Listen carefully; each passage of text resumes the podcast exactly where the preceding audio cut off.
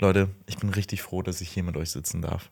Also nicht, nicht unbedingt nur wegen euch, also natürlich das auch, sondern wegen dieser Klimaanlage, die da hinten steht, die, die hier eben an war und diesen Raum schön abgekühlt hat, weil Vorgekühlt hat. vorgekühlt hat. Ähm, denn ich habe wirklich eine schreckliche Nacht im Dachgeschoss verbracht. es, war, es, war, es war ganz, ganz schlimm.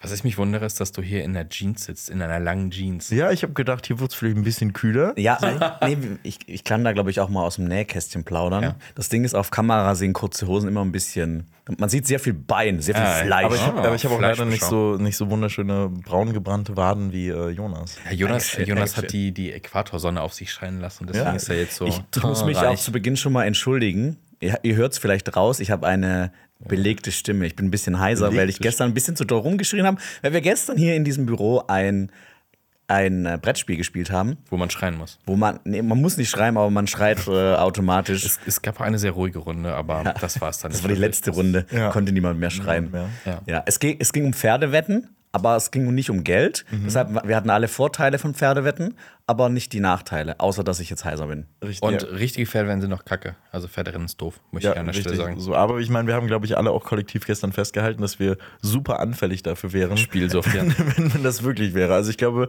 äh, der nächste Firmenausflug in die Spilo, ähm, Nee. ich, wäre, ich wäre abhängig. Also aufpassen mit Spielsucht auf jeden Fall. Was aber auch süchtig macht, ist Cinema Strikes Back. Du hörst einen Podcast von Funk. Cinema Strikes Back. Hier geht's um Filme, Serien, Comics. Und was uns sonst noch so Wahnsinniges einfällt. Mit uns fünf. Jonas, Xenia, Alper, Lenny. und Marius. Wir haben heute viele spannende Themen für euch mitgebracht. Unter anderem reden wir heute über den neuen Indiana Jones 5. Wir haben nämlich sehr gegenteilige Meinungen zu dem Film. Ich habe eine gute Nachricht zu Mission Impossible, eine kurze, kleine gute Nachricht. Haut Netflix mit seinen neuen Teasern und Ankündigungen jetzt so richtig auf den Putz? Außerdem haben wir wieder Film- und Serienstarts mitgebracht. Es startet zum Beispiel eine Marvel-Serie, die das Rad im MCU vielleicht rumreißen könnte. Ein neuer Film von Pixar startet und eine Komödie mit Jennifer Lawrence, die, wie ich finde, bisher ziemlich witzig aussieht. Ich habe noch eine kleine Buchempfehlung mit Filmbezug mitgebracht. Wir wollen auf einen bestimmten Kommentar eingehen und zu guter Letzt wollen wir über die neue Staffel Black Mirror reden. Ist die sechste Staffel wirklich so gut? Und kleiner Spoiler, hier sind wir jetzt auch nicht so einer Meinung. Das hat, wird ein sehr, ein sehr kontroverser Podcast Ob diese danach Woche. noch bestehen bleibt, ist auch eine Frage. Ja, genau. Sollen wir zu Indiana Jones 5 kommen? Wir Ja. haben gesagt, wir lassen diesen Part relativ kurz, weil nächste Woche am Dienstag kommt noch eine sehr ausführliche Kritik von Alper, wo er sehr intensiv darauf eingehen wird. Wir werden hier nicht spoilern, keine Angst. Wir werden nur ein bisschen drüber quatschen, wie wir den fanden, weil wir es ganz witzig fanden. Wir kamen gestern raus aus dem Kino und ich habe quasi gesagt, ich fand den gar nicht mal so scheiße. Und Lenny hat gesagt, Ich finde ihn unfassbar schrecklich. Ich find ihn furchtbar. Ich Wir fand müssen mal eh die Fronten klären. Also Lenny, eigentlich großer Indiana Jones-Fan. Es Übel. gibt da ein Also- berühmtes äh, Kinderfoto von dir, was wir auch schon mal gezeigt haben. Ja.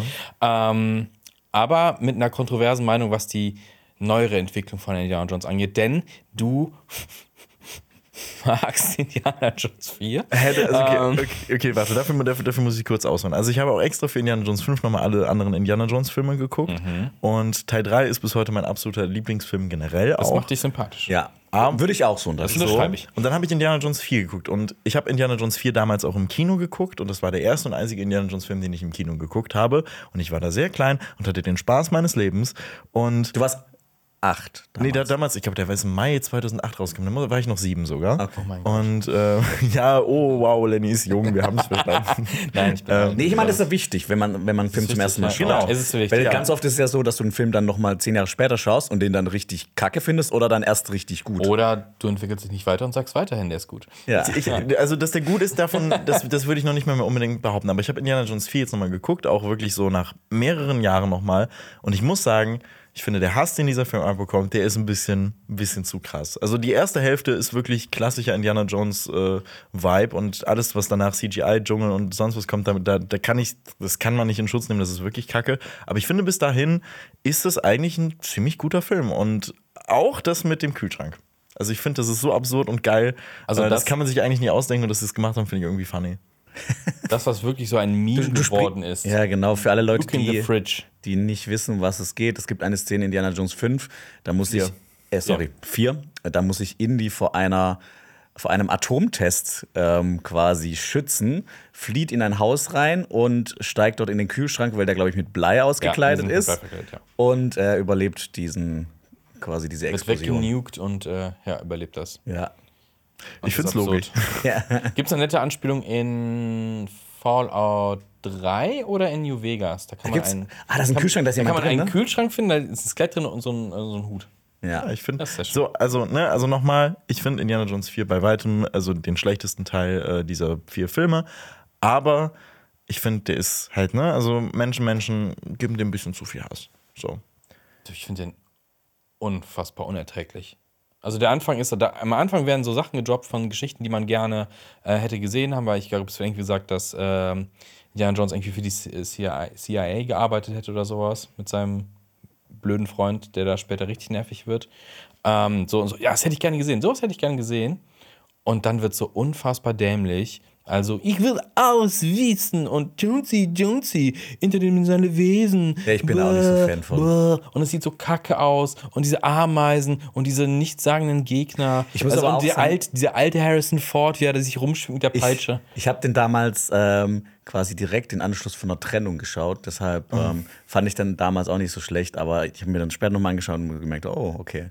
Anscheinend habe ich nicht so gut aufgepasst.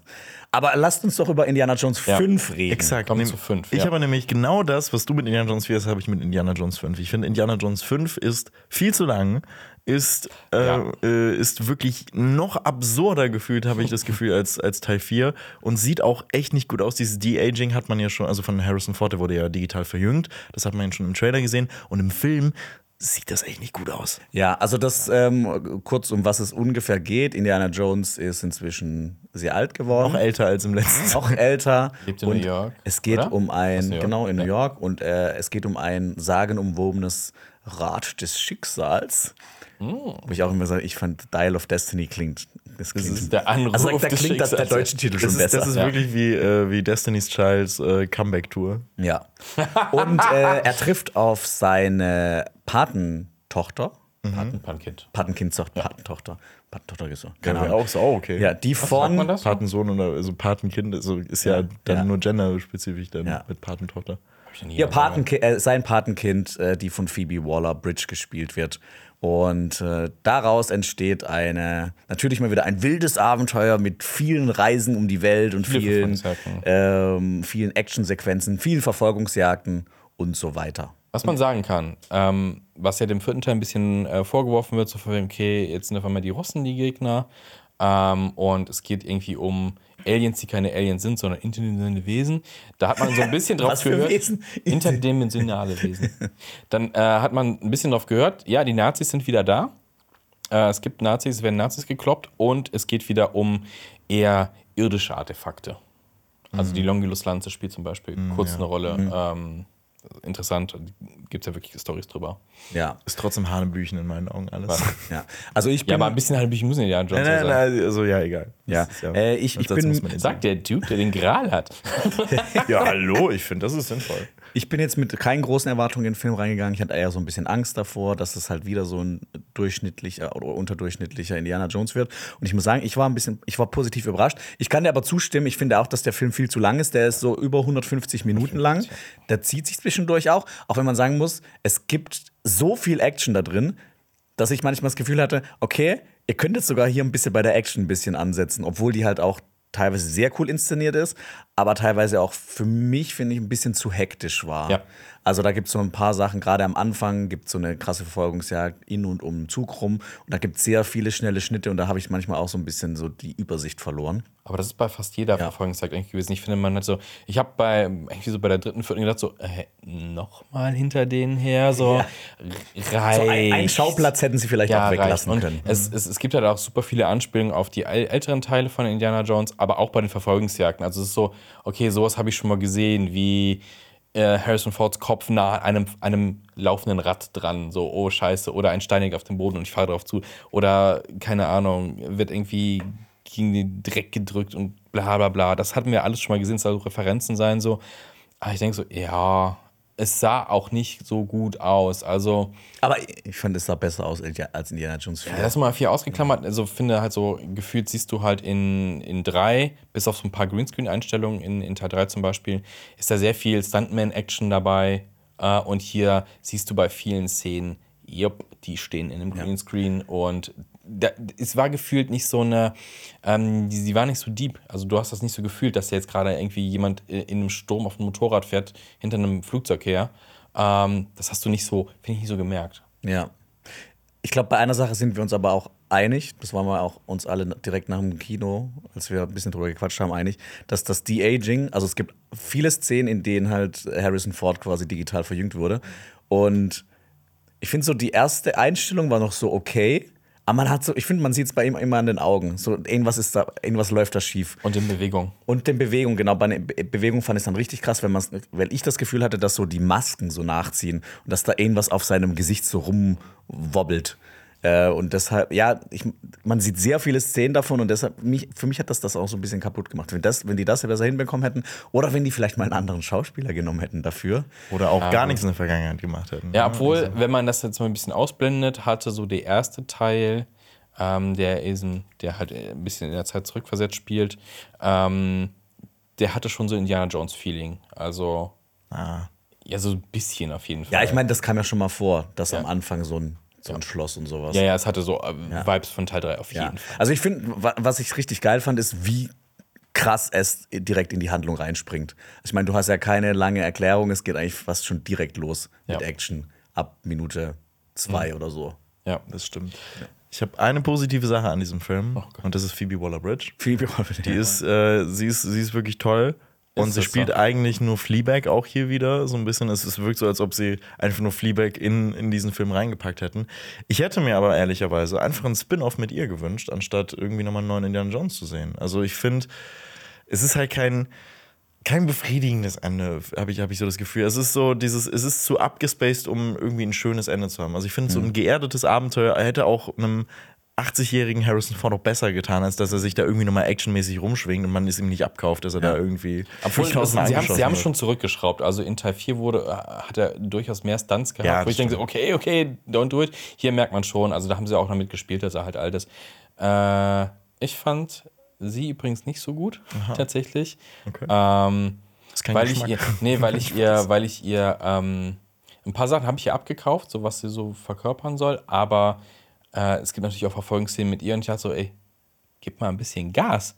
Also die bewegt sich da relativ langsam, gemächlich auf einem Dach hin und her, wenn sie verfolgt wird. So, Hatte aber auch so ein bisschen Absätze, schon, das habe ich gesehen. ja, Das gut, ist dann da nicht ist- so einfach. Ja, aber hätte sie auch vorher planen können, was jetzt, dass jetzt äh, Action kommt. Ähm, aber was natürlich, was ein Highlight ist im Film, fand ich, ist Mats Mikkelsen. Der, Als äh, großer Böse. als große Bösewicht, der auch Deutsch spricht. Also wenn man die OV guckt, hört man Mats Mikkelsen sehr gutes Deutsch sprechen. Ja, also fällt Ähm, fast nicht Ja, auf. ja. Und, ich weiß nicht, soll man das spoilern, dass ein deutscher Schauspieler, oder also mehrere deutsche Schauspieler sind dabei, Ja. aber einer Einer sticht, einer sticht sehr raus, ja. Ähm, ich würde sagen, so- sollen wir noch kurz über, also ohne das zu spoilern, aber drüber reden, wie fandet ihr das, um was es dann am Ende ging, so wa- was, was am Ende Scheiße. passiert ist? Viel zu drüber. Scheiße. Viel zu drüber, viel zu drüber. Scheiße, ich muss sagen, ich fand das auch drüber, also schon ein bisschen drüber im Vergleich zu den anderen Sachen. Ich meine aber, ne, im dritten Teil hat er den heiligen Gral und wird dadurch geheilt und das ist jetzt so ein alter Ritter. Oder im ersten Teil ist so eine, ist die fucking Bundeslade und dann kommen irgendwelche Geister raus. Das fand- ist ja auch over the top. Ich fand, ich fand tatsächlich mal äh, im Tempel des Todes äh, irgendwie am, ähm, ich sag mal, unrealistischsten. Da habe ich auch früher mal das Gefühl, hä, was, was sollen diese Steine? Warum? Warum? Ja. Ähm, alles andere habe ich irgendwie abgekauft als Kind. Ich, ich glaube aber nämlich, dass viele Leute äh, auf dem Film rumhacken werden, aber dann immer noch mal vergessen, was eigentlich in den ersten drei Teil- Ja. Teilen passiert ist und dann immer so getan wird. Nee, die ersten drei Teile sind super Abenteuerfilme, die so realistisch sind, aber, ist halt, Aber da ich- passiert ja auch super crazy aber, Shit. aber hier machst du halt Sachen auf, die dann ähm, mit Logik spielen. Und das ist halt ein Problem. Also, aber die, der erste und zweite tritt ja auch. aber natürlich, Ja, aber also- findest du da, nee, aber es geht ja in der Rat der Zeit darum, finde ich, entsteht ein Problem. Also es steht ja ein Paradox irgendwo. ja.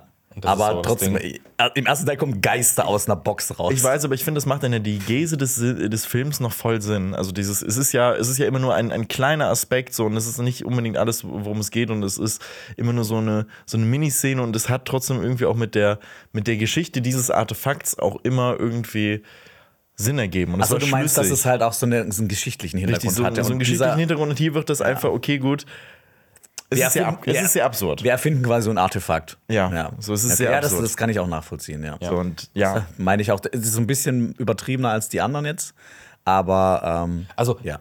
es wirkt in den anderen Teilen so ein bisschen erhabener. Also wenn da so ein Kreuzritter sitzt äh, und das, das, das hat eine, andere Wirkung als das, was da passiert. Weil ich finde, das hatte, das wird so ein bisschen, das wird Klamauk.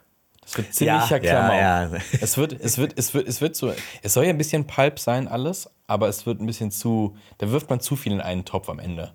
Und man hätte dann vielleicht das noch überdrehen können, aber dann wäre es überhaupt kein Indiana Jones mehr gewesen. was, was würdet ihr denen so abschließend so als Punktzahl geben?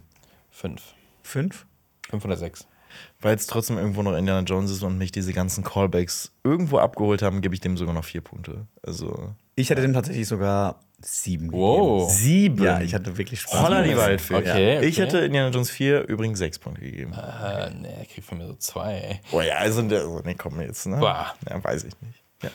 Von einem großen Franchise kommen wir zum nächsten. Ich habe ja gerade vorhin schon angekündigt, es gibt eine kurze und knackige News zu Mission Impossible, die mich sehr gefreut hat. Und zwar hat Christopher McQuarrie, der Regisseur der letzten zwei Mission Impossible, Mission Impossible Teile und der kommenden zwei Mission Impossible Teile, gesagt, dass diese Reihe mit den kommenden zwei Teilen noch nicht fertig ist. Das heißt, wir werden wahrscheinlich noch Tom Cruise mit 80 irgendwo Dann, rumspringen dann sehen. ist es, äh, wobei ich glaube, er ist mit 80 fitter als Harrison Ford, oder? Definitiv.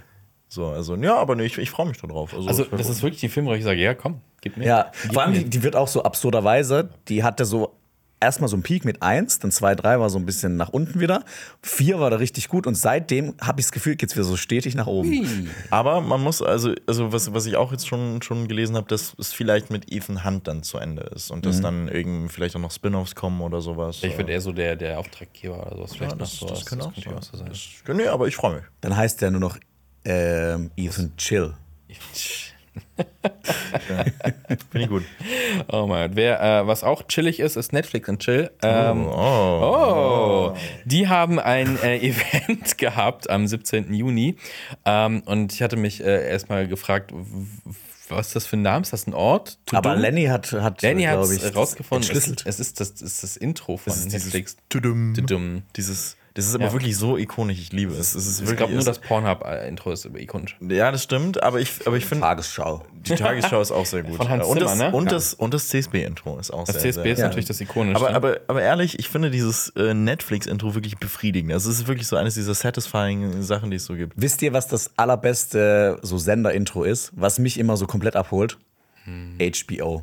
Oh, HBO, ja. Das Aber ich denke immer bei HBO so, äh, stimmt, stimmt das mit der Datenrate noch nicht so Ja. ganz? So, okay, liegt es, liegt es gerade an wow, Das weil die liegt an Wow und Ja. dem Stream. ja, es ist, es ist, Oh, es die ist so, auch und du, aber weil du weißt, dass dann Qualität kommt.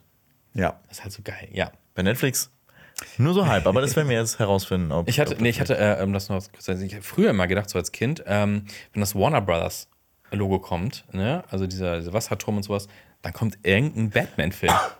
Ja, das gut, ist genau kann wie, ich. genau wie wenn das 20th Century Fox kommt, da kommt entweder Indiana Jones oder Star Wars. Das war bei mir Ice Age. Sehr gut. Okay, kommen wir zum Tadam, äh, Event und da wurden ein paar Sachen vorgestellt. Ähm, und zwar, ich habe es nicht gesehen, aber Extraction äh, war ja ein äh, relativ erfolgreicher Actionfilm. Ich habe den ersten Teil gesehen, den zweiten habe ich noch nicht gesehen. Der ist ja relativ Genau, der ist relativ neu. raus. Und es wurde jetzt auch direkt ein dritter be äh, bestätigt. Hat denn jemand äh, zwei, Danny, hast du zwei schon Nee, ich gesehen? habe ich hab, ich, ich hab mir beide, also ich, ich habe auch den ersten nicht gesehen, aber wofür der ja bekannt ist, was Jonas wahrscheinlich auch noch sagen würde, ist das für diese Plansequenzen. Und ich glaube, Ja. Teil 2 hat er sogar noch mal einen draufgelegt, oder? Also ich Ja. meine, du hast ihn ja nicht gesehen, aber ich habe gehört, dass er damit geworben hat, der Film. Ja, also in dem ersten Teil gibt es relativ krasse Plansequenzen, also so Einstellungen ohne Schnitt oder mit verdecktem Schnitt, so wie bei 1917 zum Beispiel. Und dieser Film ist sehr actionreich, deshalb, ähm, da musste man zwischendurch schon mal so, seinen Hut ziehen und sagen so, wow, krass, krass. Okay, aber handlungstechnisch muss man da jetzt nicht wieder. Nee, gar nicht. Aber Chris Hemsworth spielt mit und er ist einfach, ich finde, das ist einfach so ein grundsympathischer Mensch. Das stimmt, Ja, auf jeden stimmt, Fall. Das stimmt. Auch, vielleicht- wer, wer sich ein bisschen weniger sympathisch gemacht hat, sind äh, David Benioff und DB Weiss, die ja mit der letzten Game of Thrones Staffel nicht gerade ähm, das allerbeste abgeliefert haben. Die haben aber eine neue Serie am Start. Ähm, das Gute ist, das äh, basiert auf einem Buch oder auf einer Buchreihe, die schon komplett ausgeschrieben ist. Es geht um Ja. Free Body Problem. Ähm, kommt leider erst im Januar 2024. Ähm, es gibt den Teaser dazu. Ich fand ihn ziemlich geil, muss Ja, ich sagen. Äh, Jonas, du hast die Buchreihe gelesen. Ich habe die Buchreihe gelesen. Ich habe jetzt auch schon ein paar Mal im Podcast drüber Ja. gesprochen, aber ich, ich, ich werde nicht müde, immer noch weiter darüber zu sprechen, weil ich das wirklich jedem ans Herz legen kann. Das ist auch so eine Buchreihe, die findest du in, jedem, in jeder Buchhandlung. Wenn es eine Science-Fiction-Abteilung gibt, ist die jetzt damit drin, weil unter anderem, glaube ich, Barack Obama ähm, die Buchreihe empfohlen hat und auch Mark Zuckerberg. Heißt im Deutschen aber anders, ne? Äh, ja, also im Englischen heißt das erste Buch Three Body Problem. Äh, das zweite heißt, glaube ich, The Dark Forest und das dritte äh, Death, irgendwas mit Death oder sowas. Und im Deutschen äh, wird die Trilogie Trisolaris-Trilogie genannt und das erste heißt Die drei Sonnen. Okay, aber gut, ich meine, wenn es von Mark Zuckerberg empfohlen ist, dann kann es nur gut sein. Wäre, Die Maschinen, ne? wäre das im Deutschen dann so, dass Frank Thelen da irgendwie Ja. sein, sein Stempel Vor allem fängt nicht, es fängt nicht an wie ein Sci-Fi-Buch. Ich hatte, wir waren mal äh, äh, äh, Wochenende ja. in der Eifel, der Jonas hat es mit, mir war langweilig, ich habe mir das genommen und ich dachte, so, okay, hier geht es hier irgendwie um äh, äh, ähm, äh, chinesische Geschichte, Frühlingsrevolution und sowas. Genau, der Autor Liu Xixin, ich hoffe, ich habe es richtig ausgesprochen, der ist Chinese und das Buch startet in den 60er Jahren äh, während der Kulturrevolution in ja. China und was sich daraus entwickelt ist, also ich habe selten so eine epische Geschichte ähm, gelesen, die so abgefahren, abwechslungsreich und spannend ist und in der so viele Dinge passieren und die, die, der- die Sci-Fi so viele neue interessante Elemente gibt. Ähm, und ich finde es auch immer spannend, halt, das mal aus dem Blickwinkel von, ähm, von so einer anderen, anderen Kultur zu sehen. Weil so die meisten Science-Fiction-Autoren, die jetzt wir kennen, sind halt meistens aus den USA oder aus Großbritannien. Sehr westlich geprägt. Keine Ahnung, auch so, so diese großen, die man von früher kennt. So, ich meine, das hat da angefangen mit Jules Verne oder sowas, das Französ, also Ja. Europäer. Dann haben wir äh, Arthur C. Clarke oder ähm, Isaac, ähm, Asimov. ähm, äh, Isaac Asimov. Ja. Isaac Dick Asimov. haben wir noch. Ja, äh, genau, gibt es einige, aber es gibt halt wenige, die ich jetzt, die ich jetzt auf dem Schirm hatte, aber ich hole da jetzt auch so ein bisschen nach. Und ich finde, der schafft ich habe jetzt sehr viele Bücher von ihm gelesen, der schafft es immer, der hat manchmal so komische Grundideen und du denkst dir so, ich habe mal drüber gesprochen, über der Weltenzerstörer. Das beginnt damit, die Erde bekommt so eine Warnung, alle Menschen bekommen eine Warnung. Alarm, Alarm, der Weltenzerstörer kommt. Alarm. Du denkst dir so, was ist das für ein Shit? Aber der schafft immer noch so einen Spin da reinzubringen. Irgendwas super Interessantes, auch wenn das am Anfang vielleicht so ein bisschen klamaukig wirkt. Es sah hier in dem Teaser zu Free Body Problem auch super abgedreht aus. Also, was da teilweise für, für Szenen zu sehen sind. Also, wenn er so alle Leute irgendwie so in den Himmel gesaugt werden, sonst Ja. irgendwas. Okay, was wird das? Ähm, ich bin super gespannt und war tatsächlich enttäuscht, dass es tatsächlich erst im Januar starten wird. Ja, die sollen sich Zeit lassen, einfach, die sollen das vernünftig machen. Ja, vor allem Und- die beiden müssen sich auch nicht, äh, müssen sich zusammenreißen und Netflix auch, weil ich finde, Netflix fehlt halt irgendwie noch so, fehlt eine richtig gute Serie. Mal wieder, ja. Ja. ja. Ähm, das ist auch so die erste Staffel, also das erste Buch, das, ich fand das schon großartig. Aber was dann in den, in Buch 2 und 3 und dann hoffentlich auch in Staffel 2 und 3 passieren wird, das ist, das ist so krank. Also, das ist wirklich, das ist jetzt, erste Staffel ist so Kindergarten und ähm, zweite, dritte Staffel ist so Hardcore, Heavy Metal, Death Konzert, wo alle sterben auf dem, oh, in der Sonne. Keine Ahnung. Ich, kann ich das hoffe nicht aber, Ja, ich ist hoffe halt, dass die das, ähm, dass die das halt nicht absägen, weil es irgendwie, keine Ahnung, dann doch irgendwie nicht so oft geklickt wird. Ja, ich glaube, das ist auch relativ teuer, aber ich meine, ne, du hast halt so Prestige vielleicht, einfach weil die, weil die Buchreihe relativ ähm, erfolgreich und bekannt ist und weil halt äh, David Benioff und DB Weiss da sind. Und wenn die gut wird, ne, dann können sie sich vielleicht wieder so ein bisschen rehabilitieren. Ja, das wäre auf jeden Fall Ja. äh, wünschenswert. Ich bin da auch schon gespannt, äh, wenn Lenny dann bald irgendwann mal Game of Thrones anfangen wird, Oh, was er dann dann über David beiden, ja. Benioff und DB Weiss sagen wird. Weil anfangs wirst du die verehren und dann, Dann und dann irgendwann so, weiß Okay. ich nicht. Aber vielleicht können sie sich damit ja wieder ne, die zurückerobern in die Fa äh, Herzen der Fans. Aber ich muss auch sagen, der Teaser sieht echt wirklich gut aus. Ich habe da richtig Bock drauf. Das wird geil. Ähm, eine erfolgreiche Serie bei Netflix ist Stranger Things. Und da gibt es eigentlich nur eine ganz kurze News. Und zwar äh, wird der Cast erweitert. Der ist ja generell gar nicht so schlecht immer. Ähm, Linda Hamilton Ja. wird in der fünften geil. Staffel Ja. mit dabei sein. Also das nächste, die nächste 80s-Icon ist äh, mit dabei. Da sind ja schon ein paar dabei. Äh, ja, ich bin, ich bin gespannt. Und Normalerweise finde ich Castmeldungen ein bisschen langweilig, aber finde Linda Hamilton bei Stranger Things fand ich schon cool. Ja, also. Ja, ich hoffe, wa- was, sie kriegt was Besseres äh, vorgelegt als Drehbuch als der letzte Terminator. Ja. Weil der hat jetzt ihr nicht so gut getan. Sie hatte sich ja vorher aus dem Schauspiel eigentlich auch zurückgezogen. Und jetzt wieder mit dabei. Ist doch cool. Ja, aber anscheinend stimmt dann entweder das Geld oder das Drehbuch ist. Ja, aber vielleicht hat sie auch wieder ein bisschen äh, Blut geleckt. Ja. Äh, nach Terminator gesagt, okay, war jetzt nicht der geilste Film, aber hey, es macht doch noch Bock. Let's ja, do ne. it. Also ich meine, die Executives bei, bei Netflix haben ja auch schon gesagt, dass sie das, das Drehbuch halt für Staffel 5 schon gelesen haben und dass sie das damals auch echt schon richtig, richtig gut fanden. Und wenn Linda Hamilton das vielleicht auch so sieht, dann Ja. kann es ja wirklich gut werden. Was hoffentlich auch gut wird, und das hoffe ich für alle Fans dieser Serie, ist äh, Avatar The Last Airbender. Ähm, ist ja eine, keine Ahnung, sowas von populäre, super beliebte Zeichentrickserie. Anime ist ja falsch. Ähm, super beliebt, hat dann leider einen furchtbaren äh, Realfilm von Shamalai Ding Dong bekommen. Ähm, jetzt kommt die Serie, soll auch 2024 kommen und es gibt naja, es gibt ein paar Bilder zu sehen vom Cast, also Stills, und dann gibt es halt so einen First Look. Aber das sind eigentlich nur die Elemente und ihre Zeichen. Das sind nur und, Ja, Logo-Animationen. und das war jetzt eher so, ja gut, das ist ja heutzutage, kann ja jeder heute in seiner Butze selber auch basteln. Also ich bin mal gespannt.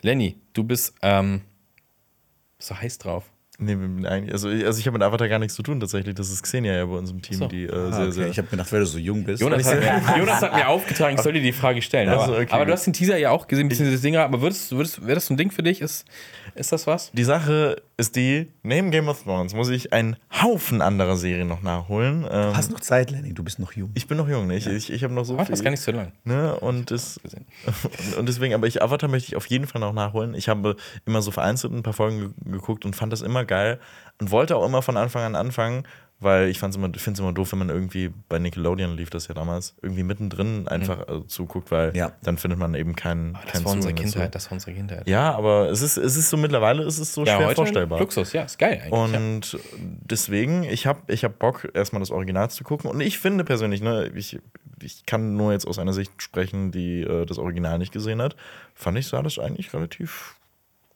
detailgetreu aus. Und ich bin mal gespannt. Im Gegensatz zu einer anderen Serie, die Oh Gott. ähm, auf einem Gott. Anime basiert. Also Ja. auf einem Anime, ne? Ja. also Animationsserie. jetzt kamen wir endlich mal Bewegtbild äh, zu etwas und zwar, ich glaube, ich weiß nicht, wie viele Folgen hat One Piece tatsächlich inzwischen zu viele. Ich, ich glaube, es gibt inzwischen über was? 1000 Ja, ja. äh, Bände und auch ähm, Folgen. Keine Ahnung.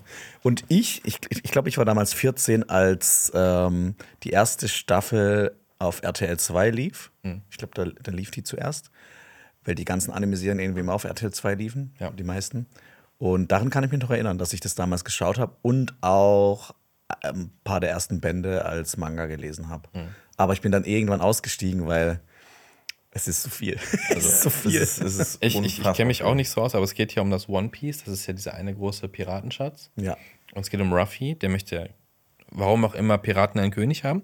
Äh, Kö König der Piraten werden und es ist, äh, ja, es ist eine Romantisierung der schlimmen, schlimmen Geschichte der Piraterie. Ja. Deswegen ähm, magst du Pirates of the Caribbean, ne? Nee, überhaupt nicht. Ähm, nein, das stimmt gar nicht, dass ich sie überhaupt nicht mag.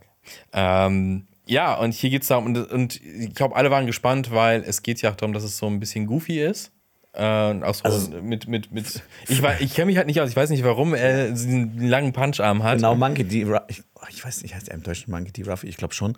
Ähm, der hat halt, der ist ein Anime, der hat so Spezialkräfte. Der ist quasi wie, äh, wie, wie heißt nochmal Mr. Fantastic? Ja. Aus Ja, äh, Fantastic ja. Four, der kann halt so seine Gliedmaßen so ganz lang machen. Alle. Und puncht dann die Leute damit. Oder irgendwie sein Mitstreiter Lorenzo Zorro heißt der, glaube ich. Der hat in jeder Hand einen Katana und noch einen im Mund. Also, Und das ist alles so ein bisschen over drüber. the top. Es ist alles ein bisschen drüber. Ja. Und ich glaube, jetzt waren halt alle gespannt, wie machst du in der Realumsetzung und Netflix hat ja schon Death Note in den Sand gesetzt. Und In den Cowboy Sand Bebop. gesetzt, das ist, nie, ist kein Ja, Ausdruck Cowboy dafür. boah, Cowboy war, boah, ich hab's nicht, ich hab's nicht zu Ende gucken können. Ich Nee, war, das, ich war das so Ding ist, du genervt. kannst nicht aus einer fucking Serie, die so großartig ist, vor allem in, in der ersten Hälfte, Cowboy kannst Bebop, du oder? nicht einen Film machen. Welcher jetzt? Death Note. Ach, Death Note, so ja. Ich Ja. dachte, weil Cowboy Bebop war auch total Griff ins Klo. Voll. Also so richtig furchtbar. Ähm, ja, jetzt ist dieser Teaser draußen und also für mich sah es okay aus, aber es catcht mich jetzt so aus reinem Interesse nicht und deswegen ist so die äh, Frage, Jonas, du als Early. Adopter von One Piece. One äh, Piece was, paar was, Mal hat der, was hat der Teaser mit dir gemacht? Ähm, nicht, nicht wirklich viel. ähm, ich finde, das ist halt so, ne, ich mein, das- kann einfach nur trashig aussehen, wenn jemand so lange Gliedmaßen hat. ist ja Und als okay, Realfilm sieht es halt noch, ja, es sieht okay aus, Aber ich stelle halt so dann die Frage, warum? Ja, also. ja klar, Netflix braucht irgendwie neues Material, aber ich finde, Apropos Mr. Fantastic soll das einfach lassen. scheiße aus. In X-Men fand ich es auch richtig. Äh, nicht X-Men, Fantastic Four. In welchem? Äh, in den ersten. zwei. Ja. Dem Also gerade in Rise of Silver Sil- Surfer aber auch scheiße In, in Rise of Silver Surfer, ich, ich, ist meine, ich glaube, eine meiner absoluten Hassszenen, wenn Reed Richards äh, auf Junggesellenabschied geht und dann in diesem Club tanzt und äh, äh, Susan Storm erstmal ausrastet, weil er tanzen geht und er wirklich, wirklich cringe da tanzt und seine komischen Mach, Verrenkungen mach, macht er dann so. Er dreht sich so im Kreis und dann guckt, das ist die Kamera so von oben, und er guckt so dann so in die Kamera so, äh, und so, oh, sieht so scheiße und dieses, ich, Das habe ich schon, das war überhaupt Ich gar hab's nicht mehr im auch- ich cringe auch das Ding. mehr das Ding im Kino nicht mehr im gesehen. Kopf. Äh, schlimm. Okay, Leider äh, Lenny, hab ich- Lenny, One Piece, wie stehst du da? Äh, leider habe So. ich die äh, schlechten Kulissen von, äh, von One Piece im Kopf, weil es sieht ja wirklich so, du hast also so Greenscreen-mäßig aus, wie es nur aussehen kann. Also finde ich so einfach nur die Figuren im Mittelpunkt und alles wirklich so krass künstlich, wie es nur sein kann. Mhm. Und das hat mich sogar noch mehr auf, aufgeregt als so dieser ausfahrbare Arm. Ja. Es sieht einfach aus wie eine Netflix-Produktion. leider. So, ne? Schreibt, schreibt uns gerne mal auf YouTube, wenn ihr da zuschaut, gerne mal eure Meinung zu One Piece drunter. Das würde mich tatsächlich mal interessieren, wie das allgemein ankommt, weil ich finde, One Piece ist ja schon ein großes Ding. ja, Das ist ein ist, Riesending. das ne? ist einer der größten Ja. Anime- und Ja. Manga-Reihen Genau. überhaupt. Ja, aber da auch, ne, muss, muss man ja auch mal so ein bisschen drauf achten, wenn man, ich glaube, da sind ja auch unfassbar viele Filterfolgen, die man ausgehen kann. Also wenn ihr auch vielleicht sogar einen Plan habt, wie man da mal einsteigen kann. Das ist eine Watchliste. Also, Ja, ne? und bestimmt irgendwie so eine Watchliste. Dann muss man statt 1000 Folgen nur 500 schauen. ja, wahrscheinlich. ah, ja, 500 mal 20 Minuten, ne? Gut. Ja, gut, man kann, viel. man kann aber auch die Zeit in äh, die Starts der Woche stecken. Oh. Ähm, nämlich äh, unter anderem startet eine Disney Plus Serie, Mhm. eine Serie, die das neue Marvel, also die, die neue, ähm, ne, hier, hier, Dings da, Phase? ein neues Projekt aus, aus dem MCU ist nicht eine neue Phase. Nee, es ist keine Nee, es ist neue keine Phase. Phase. Also ich wollte nur sagen, es ist ein neues Projekt. Also das mit den MCU. Phasen, das können sich, glaube ich, eh abspringen. Das ist alles so ein Brei. Das ist mittlerweile ja. Ach, Avengers Endgame. So, ja. Aber das wird den ersten guten Phasen nicht gerecht. Ja, ich meine, da gab es ja noch Phasen. Ja, ja, Jetzt aber- aber ja, mittlerweile nicht ist mehr wirklich Phase Phasen X. so gefühlt. Äh, Phasenverschiebung. Ja. Ja, eine, gute alte Phasenverschiebung. Es geht um die Serie Secret Invasion. Und die sieht ein bisschen anders aus eigentlich als äh, alles, was wir so bisher äh, bekommen haben, denn es hat so ein bisschen mehr Agenten-Thriller-Vibes, denn es geht um Nick Fury, der steht im Mittelpunkt, mal eine Person ohne irgendwelche hier eine Superkräfte. Und der stößt auf eine Verschwörung von den Skrulls, das ist so eine Alien-Spezies von Gestaltenwandern, die haben wir schon Schon die Power der Coolness. Ja, die Power der Coolness auf jeden ja. Fall. ja. Samuel Jackson Power. Er ist ziemlich. Motherfucker-mäßig. Er ist Bad Motherfucker. Bad Motherfucker-mäßig. Und äh, die haben diese Skrulls hat man ja auch schon in verschiedenen ähm, Filmen, unter anderem Captain Marvel gesehen und auch hier und da mal in einer Post-Credit-Scene. Und die Skrulls versuchen jetzt mit ihren Fähigkeiten die Kontrolle über die Erde zu übernehmen und Nick Fury, der trommelt einen Trupp an Agentinnen zusammen, um dieses, ähm, diese Verschwörung zu verhindern. Weil Avengers haben gerade keine Zeit. Genau, ja. Das, äh, das müssen wir noch herausfinden in der Das ist ja Serie. immer so, dass, ich glaube, das, das haben sie selber gemerkt. Ja, Das exakt. ist immer so, äh, scheiße, oh, alle OP, wie, wie geht das? Genau so, jetzt, jetzt müssen das die, die Normalos. Und dann wird das immer so ein Witz in jedem Film so, ah ne, die Avengers hatten ke- leider keine Äh, Zeit. genau, die sind, äh, ne, die sind. Äh, Captain America ist gerade bei Der ist auf dem Kaffee, Retreat. Der, der ist äh, bei der Oma zum Geburtstag eingeladen. Das ist eigentlich sau witzig, wie oft so im Marvel Cinematic Universe so die Erde so kurz davor ist, kaputt zu gehen. immer ich glaube, da müsste man so einen Zähler machen. So, wie, wie viel Mal pro Jahr ist die Erde kurz davor, irgendwie übernommen kurz. zu werden, zerstört zu werden oder irgendwas anderes. Eigentlich müsste so, äh, es ist ja dann irgendwie auch weltweit bekannt, ne, dass es halt außerirdische Spezies gibt. So von wegen, müsste es In nicht so Indiana Jones 4. Ja, zum Beispiel. Ähm, nicht so, äh, so ich würde ein Geschäft draus machen, dass man von dieser Erde, die die ganze Zeit angegriffen wird, einfach entfliehen kann, auf einem cooleren Planeten leben kann. Ja. Ja, das ist ja absoluter Müllhaufen. Die, die Bärde. die Bärde. Bärde. Das ist der, dann der Planet B. Planet B. Das Glück der, Planet B. der Bärde nee, liegt auf dem Rücken der Pferde, ja. ja Was? Egal, egal. Ja, das ist, weiß ja, Okay. ich weiß jetzt auch nicht, was das war. Ja, ich, mu- ich muss sagen, ich, Die Retter, die die Welt bedeuten. ich, Was? bin, ich bin gespannt auf die Serie. Das ist so eine der wenigen Sachen jetzt für der Marvel Cinematic Universe, wo ich mir so überlegt habe, okay, vielleicht gucke ich da mal wieder rein, weil ich habe jetzt auch einige Sachen nicht geschaut zwischendurch, weil es Oh, gibt oh, einfach was? zu viele Sachen, die ich sonst tue. Ich muss aber ehrlich sagen, ich, also Nick Fury würde ich mir angucken. Ich mag halt auch, wenn es ein bisschen so Shield oder Hydra wird, ein bisschen Geheimagent-mäßig, so ein bisschen ähm, Winter Soldier-mäßig. Aber die Scrolls finde ich halt. Skrulls? Scrolls? Skrulls. Skrulls. Ich finde sie ach, die sehen halt aus wie aus so einer Star Trek-Serie. Nichts gegen Star Trek überhaupt nicht, ne? Aber es ist halt so, ich weiß nicht, ich finde deren Design nicht so geil. Und ich finde auch, dieses Gestaltenwander-Ding ist halt auch so ein relativ OP-Ding. Ich, also ich finde es ja nicht so interessant. Ja, Also aber ich glaube, gerade in den Comics waren die auch eine richtig kranke Bedrohung, also richtig groß. Ja, aber heißt nicht, dass es interessant ist. Dafür ist der Cast ziemlich gut mit äh, Samuel L. Jackson natürlich, äh, Ben Mendelsohn, Olivia Colman und Emilia Clarke. Also ich finde, allein dafür könnte man mal vielleicht reinschauen. Und es hat auch, wobei es ist ja bei, bei, bei den Disney Plus Serien so eine Sache, die haben alle irgendwie sechs Folgen und die haben immer eine viel zu große Handlung dafür, dass sie die in Ja. sechs Folgen irgendwie in, runterbrechen. in, in Folge 6 passiert dann das, worauf du gewartet hast. Richtig. Und dann, ups, das ist in der nächsten Staffel. Aber Emilia Clarke, es könnte so ein Ding sein, von wegen, oh, wird doch vielleicht nicht so gut, denn ähm, sie hat ja nach äh, Game Game of Thrones leider nicht mehr so, gute Filme eher so. Ich weiß nicht, ob es an ihr liegt Nee, ich weiß oder nicht, was sie ein schlechtes an, Händchen für den, eine Rolle an ihrer Wahl der Rolle. Ja, Ja, ja. es ist etwas, weiß ich nicht. Äh. Das ist äh, eine elementale Entscheidungen werden da äh, getroffen. Oh, Ähm, heute. Ja, Läuft's. wir reden über Elemental, der äh, gestern im Kino ge- gestartet ist. Mit, äh, das ist der neue Pixar-Film und Mhm. der beruht auf einem ähnlichen Prinzip, was man, was man bei Pixar ja so ein bisschen kennt. Wir machen aus irgendetwas, machen wir Lebewesen. Ja. Und hier nämlich aus Elementen. Also wir haben Feuerwesen, wir haben Wasserwesen, wir haben Erdwesen und wir haben Luftwesen. Warum hat man das denn nicht wirklich gemacht mit, mit dem Periodensystem? Also wirklich so, oh, Helium, was geht ab? Ich fühle mich so leer. Achso, das ist dann der zweite Teil von Elemental, das ist dann mit dem Ja, Periodensystem. Period, Period, ja. er dann einfach. Period, ja. Period. Und dann ist das, äh, weiß ich nicht, wer, was ist dein Lieblingselement im Periodensystem? Germanium. Brom. Brom ist richtig übel. Brom ist richtig übel. geil. Brom ist übel. Ich muss wirklich sagen, Nee, alles mit Edelgaskonfiguration. Oder ist, äh, geil. Ich habe von Chemie so wenig Ahnung, dass ich wirklich äh, hier. Ja, Silizium ist wichtig. Schreibt mal euer Lieblingselement in die Kommentare. Dankeschön. Ne? Aber mein Lieblingselement ist das fünfte Element. Oh.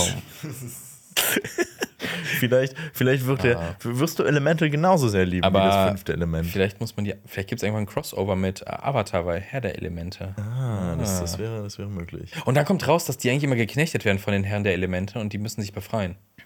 Das, Das ist die Story. ja, 12 Years Elemental. Aber ich meine, Pixar ist ja eigentlich dafür bekannt, gu- gute Filme zu machen. In den letzten Jahren eher nicht so. Du hast den Film gesehen, Lenny. Ich habe den Film gesehen. schon gesehen. den? Ja, Lenny. ich fand den Film, der sah echt gut aus.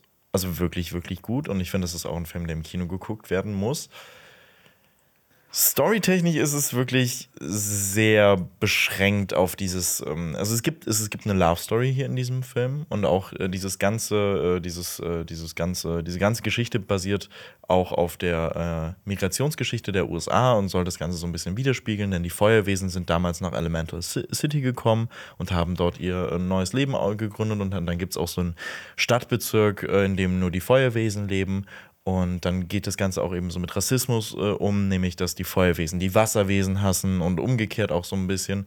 Und zwei, äh, dann verliebt sich eben ein, ein Mädchen aus der, aus, aus der Feuerwelt in einen Jungen aus der, aus der Wasserwelt. Romeo und Julia. Genau. Sorry, ja. Und das ist so ein bisschen, wo der Fokus drauf gelegt wird. Das ist wirklich eine schöne, romantische Geschichte, wie ich finde. Ich habe ich hab weinen müssen. Und das, das Beste an diesem Film ist, Hast du ihm Herz gegeben auf äh, Letterboxd? nee, habe Ja, ich nicht. Hab nicht? ich nicht. Ähm, in dem Film, äh, der, ähm, der Junge, in den äh, sie sich verliebt, äh, dieser Wasserjunge, der zeichnet sich dadurch aus, dass er bei, alles, bei allem weinen muss. Bei der kleinsten Kleinigkeit fängt er schon an zu heulen. Da habe ich, gesagt, ich, da hab ich mir gedacht, ich fühle mich repräsentiert in diesem Film.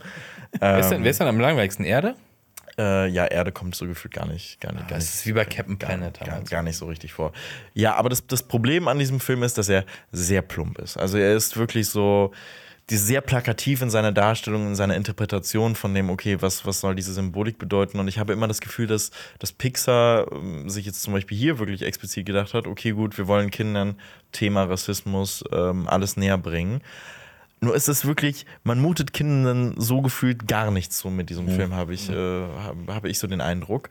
Und ich hätte mir hier echt so ein bisschen mehr auch Spielereien noch mit den Elementen gewünscht. Das kommt so ein bisschen zu kurz. Und auch diese Love Story ist letzten Endes so das, was im Fokus ist und auch irgendwie ein bisschen, bisschen weird, nicht so selbstbestimmungsmäßig ist, wird, wird, wird das Mädchen dargestellt, sondern auch von, von ihrem Freund so beeinflusst. Und ja, es ist so, es ist nett. Es ist letztendlich nur nett von, von dem, worum es geht und hängt anderen Pixar-Filmen auf jeden Fall hinterher.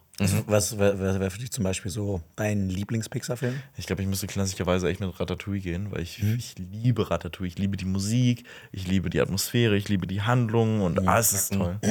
Weißt du was? Ratten. Ja, exakt. Und ich habe noch eine zweite wichtigere Frage. Wird im Film aufgelöst, was passiert, wenn sich jetzt ein Feuerelemental und ein Wasserelemental zusammentun und ein Kind bekommen? Nee, das wird nicht auf, äh, aufgelöst. Wasserdampf? Aber es wird aufgelöst, wenn die Sex haben. nein, oh mein Gott. Spaß, nein. Ähm, nur, nur wenn die sich, äh, wenn die sich äh, berühren oder küssen, was dann passiert. Aber das. Äh, exakt das. It's getting hot in here. Ja, aber, aber ich finde, das ist ähm, ein, schö ein schöner Pixar-Film. Also es ist, äh, es ist nichts Besonderes, was, ähm, also er kommt definitiv nicht in der, meiner Pixar Top 5 oder vielleicht auch nicht mal mehr Top 10 vor. Was wäre euer Lieblings-Pixar-Film? Das ist sehr, eine, eine sehr schwierige Frage, aber ich glaube, mein allererster war Toy Story, deshalb wird er immer so einen besonderen Ja, auch, Stellenwert in meinem Herz haben.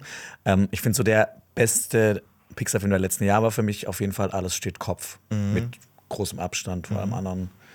Aber ich, Rat- Ratatouille kann ich auch so unterschreiben, fand ich auch großartig. Bei dir, Marius? Und auch eher so bei Toy Story, weil das halt auch äh, so, so grundlegend ist, nur der erste voll animierte lange Film, sowas. Monster AG finde ich cool. Mhm, man sagt, auch Ja. die Musik ist auch super. Ja. Cars ist der Beste. Cast ist, Cast ist wirklich toll. Ich, ich finde Ich finde Cars okay. Ich finde Cast toll, weil ich bin Ich habe bei Cast nie verstanden, warum sind nicht die verfickten Scheinwerfer die Augen. Das sähe aber komisch aus. Ich weiß nicht so, das wäre. Nee, das doch, gehört, nein, das gehört sie nicht. Das, das sähe wirklich Und was ist in aus. ihnen? Ja, das ist einzige Frage. Wahrscheinlich gibt es Konzeptzeichnungen und es sieht, die, die sehen wahrscheinlich aus wie straight aus der Hölle. Ja, wahrscheinlich. Aber ich muss, also Cars ist halt auch einfach ein einziges Meme und Life is a Highway ist einer der besten Songs, die es auf dieser Welt gibt. Ich muss es, ich muss einmal sagen. Ähm, und ich finde, sowas, äh, was du ja schon gesagt hast, mit alles steht Kopf, da gab es ja auch schon dieses, äh, dieses äh, Element, ähm, dass, man, dass man aus gewissen Emotionen oder bestimmten Dingen eben eine eigene Welt kreiert hat. Und ich fand, das hat bei den Emotionen wirklich so viel besser funktioniert als hier bei den Elementen. Hier hätte man noch so viel mehr draus machen können. Nichtsdestotrotz, finde ich, kann man den sich auf jeden Fall angucken. Und den sollte man sich auch angucken, denn Elementals floppt aktuell schon in den USA, denn da ist der Film schon raus. Und wirklich, der hat wirklich einen der miserabelsten Pixar-Starts überhaupt hingelegt. Und das hängt auch ein bisschen damit, glaube ich, zusammen, dass die ganzen Pixar-Filme, die letzten, alle bei Disney Plus direkt gestartet sind. Also Lightyear, äh, Ja, Red also und sowas. Ich, ich glaube halt vielleicht das Problem ja auch, dass die Zielgruppe halt Kinder sind, Kinder mit Fam- also ne, dann, dass es einfach zu teuer ist, Es dann ist, ins Kino zu gehen. es ist wirklich unfassbar teuer. Also ich kann das sehr gut verstehen, wenn Eltern auch darauf warten einfach. Okay, gut, der Film, der kommt in zwei Monaten jetzt äh, oder einen Monat schon. Jetzt aber- gedulde dich Ich habe auch gelesen, dass irgendjemand von Pixar gesagt hat, dass sie die Leute schon dazu erzogen haben, das auf Disney Plus anzuschauen. Ja, Ekelhaft. also, so wirkt es auch. aber Also, schade. Ja, das ist ekelhaft. es ist, es ist wirklich schade, aber ich meine, das hängt ja auch natürlich mit den Preisen des Kinos zusammen. Und nebenbei könnte man dann auch nochmal erwähnen, The Flash, äh, der ist äh, auch ziemlich hinter seinen Erwartungen zurückgeblieben, hat einen schlechteren Start hingelegt als Black Adam. Ja. Und das ist sad. Ja. Ja. Das Ding ist ja auch, dass bei. Oh Gott, meine Stimme bricht komplett Das weg. ist okay, Jonas. Aber es ist auch ein bisschen sexy, weißt du, so, das ist wirklich so eine verruchte Stimme. kommen, aber wir kommen ja erst noch zu dem großen diskutablen Teil. in meine Kaschemme. die Filmkaschemme. Die Filmkaschemme mit Jonas Hier gibt es nur die besten. Trunkenbold-Filme aller Zeiten. Ähm, beide Filme haben ja auch schon sehr niedrige Erwartungen von den Studios gehabt und beide, diese niedrigen Erwartungen wurden ja nochmal untertroffen. Ist das nicht sad, wenn du an so einem Projekt arbeitest und dann kommt das Studio und sagt, "Pff, ich habe keine Erwartung an dein Werk? Stell dir mal vor, was äh, damals Ridley Scott bei Blade Runner gedacht hat. Ich meine, das ist ja auch so erst über die Jahre dann zum Der rächt sich ja weiterhin mit schlechten Filmen dafür. Ja, ja, gut, das stimmt. Aber man muss, aber da muss man dann natürlich bei Warner Brothers und Fleisch sagen, finde ich es dann aber auch irgendwie weird, wenn man dann sagt, okay, Bad Girl, lassen, dumpen wir einfach komplett und der ist kaum eigentlich fertig und den, äh, den, ja. den machen wir nicht. Aber bei Fleisch pumpt man eben so viel noch rein.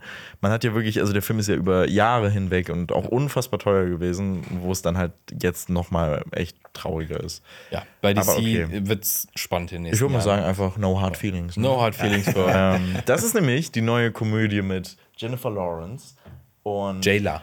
die, die J-Law ist, äh, ist, ist, ist zurück und spielt jetzt so das erste Mal so richtig in einer, in, in, einer, in einer Comedy mit. Okay, gut, sie hat in äh, Don't Look Up auch schon mitgespielt, aber das war ja auch mehr so Satire und das Ja. hier ist eine reine Komödie. Und es ist von äh, Gene Stupnitsky. Äh, und der hat äh, Good Boys schon gemacht und hat auch bei The Office produ mitproduziert und sogar in zwei Folgen Regie geführt. Und in dem Film geht es darum, dass Jennifer Lawrence, äh, sie spielt Maddie, die hat keine Kohle und steht kurz davor, aus ihrer Wohnung rausgeschmissen zu werden. Und sie findet dann Ja, ein Stellenangebot, das äh, vielleicht sehr lukrativ ist. Sie soll nämlich den 19-jährigen Percy vor dem College aus seinem Schneckenhaus rausholen und ihn daten. Und das wirkt im Trailer anfangs so ein bisschen weird, denn dieser Altersunterschied zwischen den beiden ist halt so enorm. Natürlich ist er volljährig, aber trotzdem hatte so einen bitteren Beigeschmack hinterlassen. Das war auch in der Diskussion, bevor der Film rauskommt, ist so sehr krass thematisiert. Allerdings sind Aber ich glaube, der Film spielt ja auch damit. Genau, der spielt ja auch damit. ist Exakt. Jennifer das, Lawrence das, denn? ist, das ist ja auch das, äh, ja, die ist, wie alt ist Jennifer Lawrence? Wirklich? 22. Ich, ich recherchiere es kurz. Ja. Sehr gut. Aber das, das war im Vorhinein halt so ein, äh, so ein großes Thema. Jetzt sind allerdings auch schon die ersten Stimmen rausgekommen und der Film soll wirklich unfassbar witzig sein und auch äh, eben mit dieser Thematik wirklich spielen und das, und das für sich ausnutzen. Wie alt ist sie? Sie ist so alt wie ich. Oh, 32. Wahnsinn. Ich hätte mit ihr auf die Schule gehen können. Mensch. Tja. Wenn sie im Haus zur Schule gewohnt gegangen, hätte. wärst du zu einer echten Wie hieß sie gegangen. dann? Ähm, Jennifer. Nee, nicht Jennifer. Jennifer Doch, ist Jennifer ist doch ein richtiger Schwarzwaldname. Sch- Janine. Janine. Janine. Janine. Richter. Gesetz. Janine Janine Richter, ja. Ah, wegen Law? Wegen Janine. Ja, Lawrence. Okay, ja. es gibt, es Richter. gibt glaube ich, auch ein paar Richters in Hausache. Oh, jetzt. jetzt Richters, aber es muss schon wegen dem Rance muss es noch Richters sein. Janine Richter, aber. Janine Richters. Ich habe nämlich auch den Trailer gesehen zu dem Film und ich habe erst nur, ne, ich habe nur gehört Komödie und das Plakat sieht schon auch so aus wie so eine Komödie. Ja.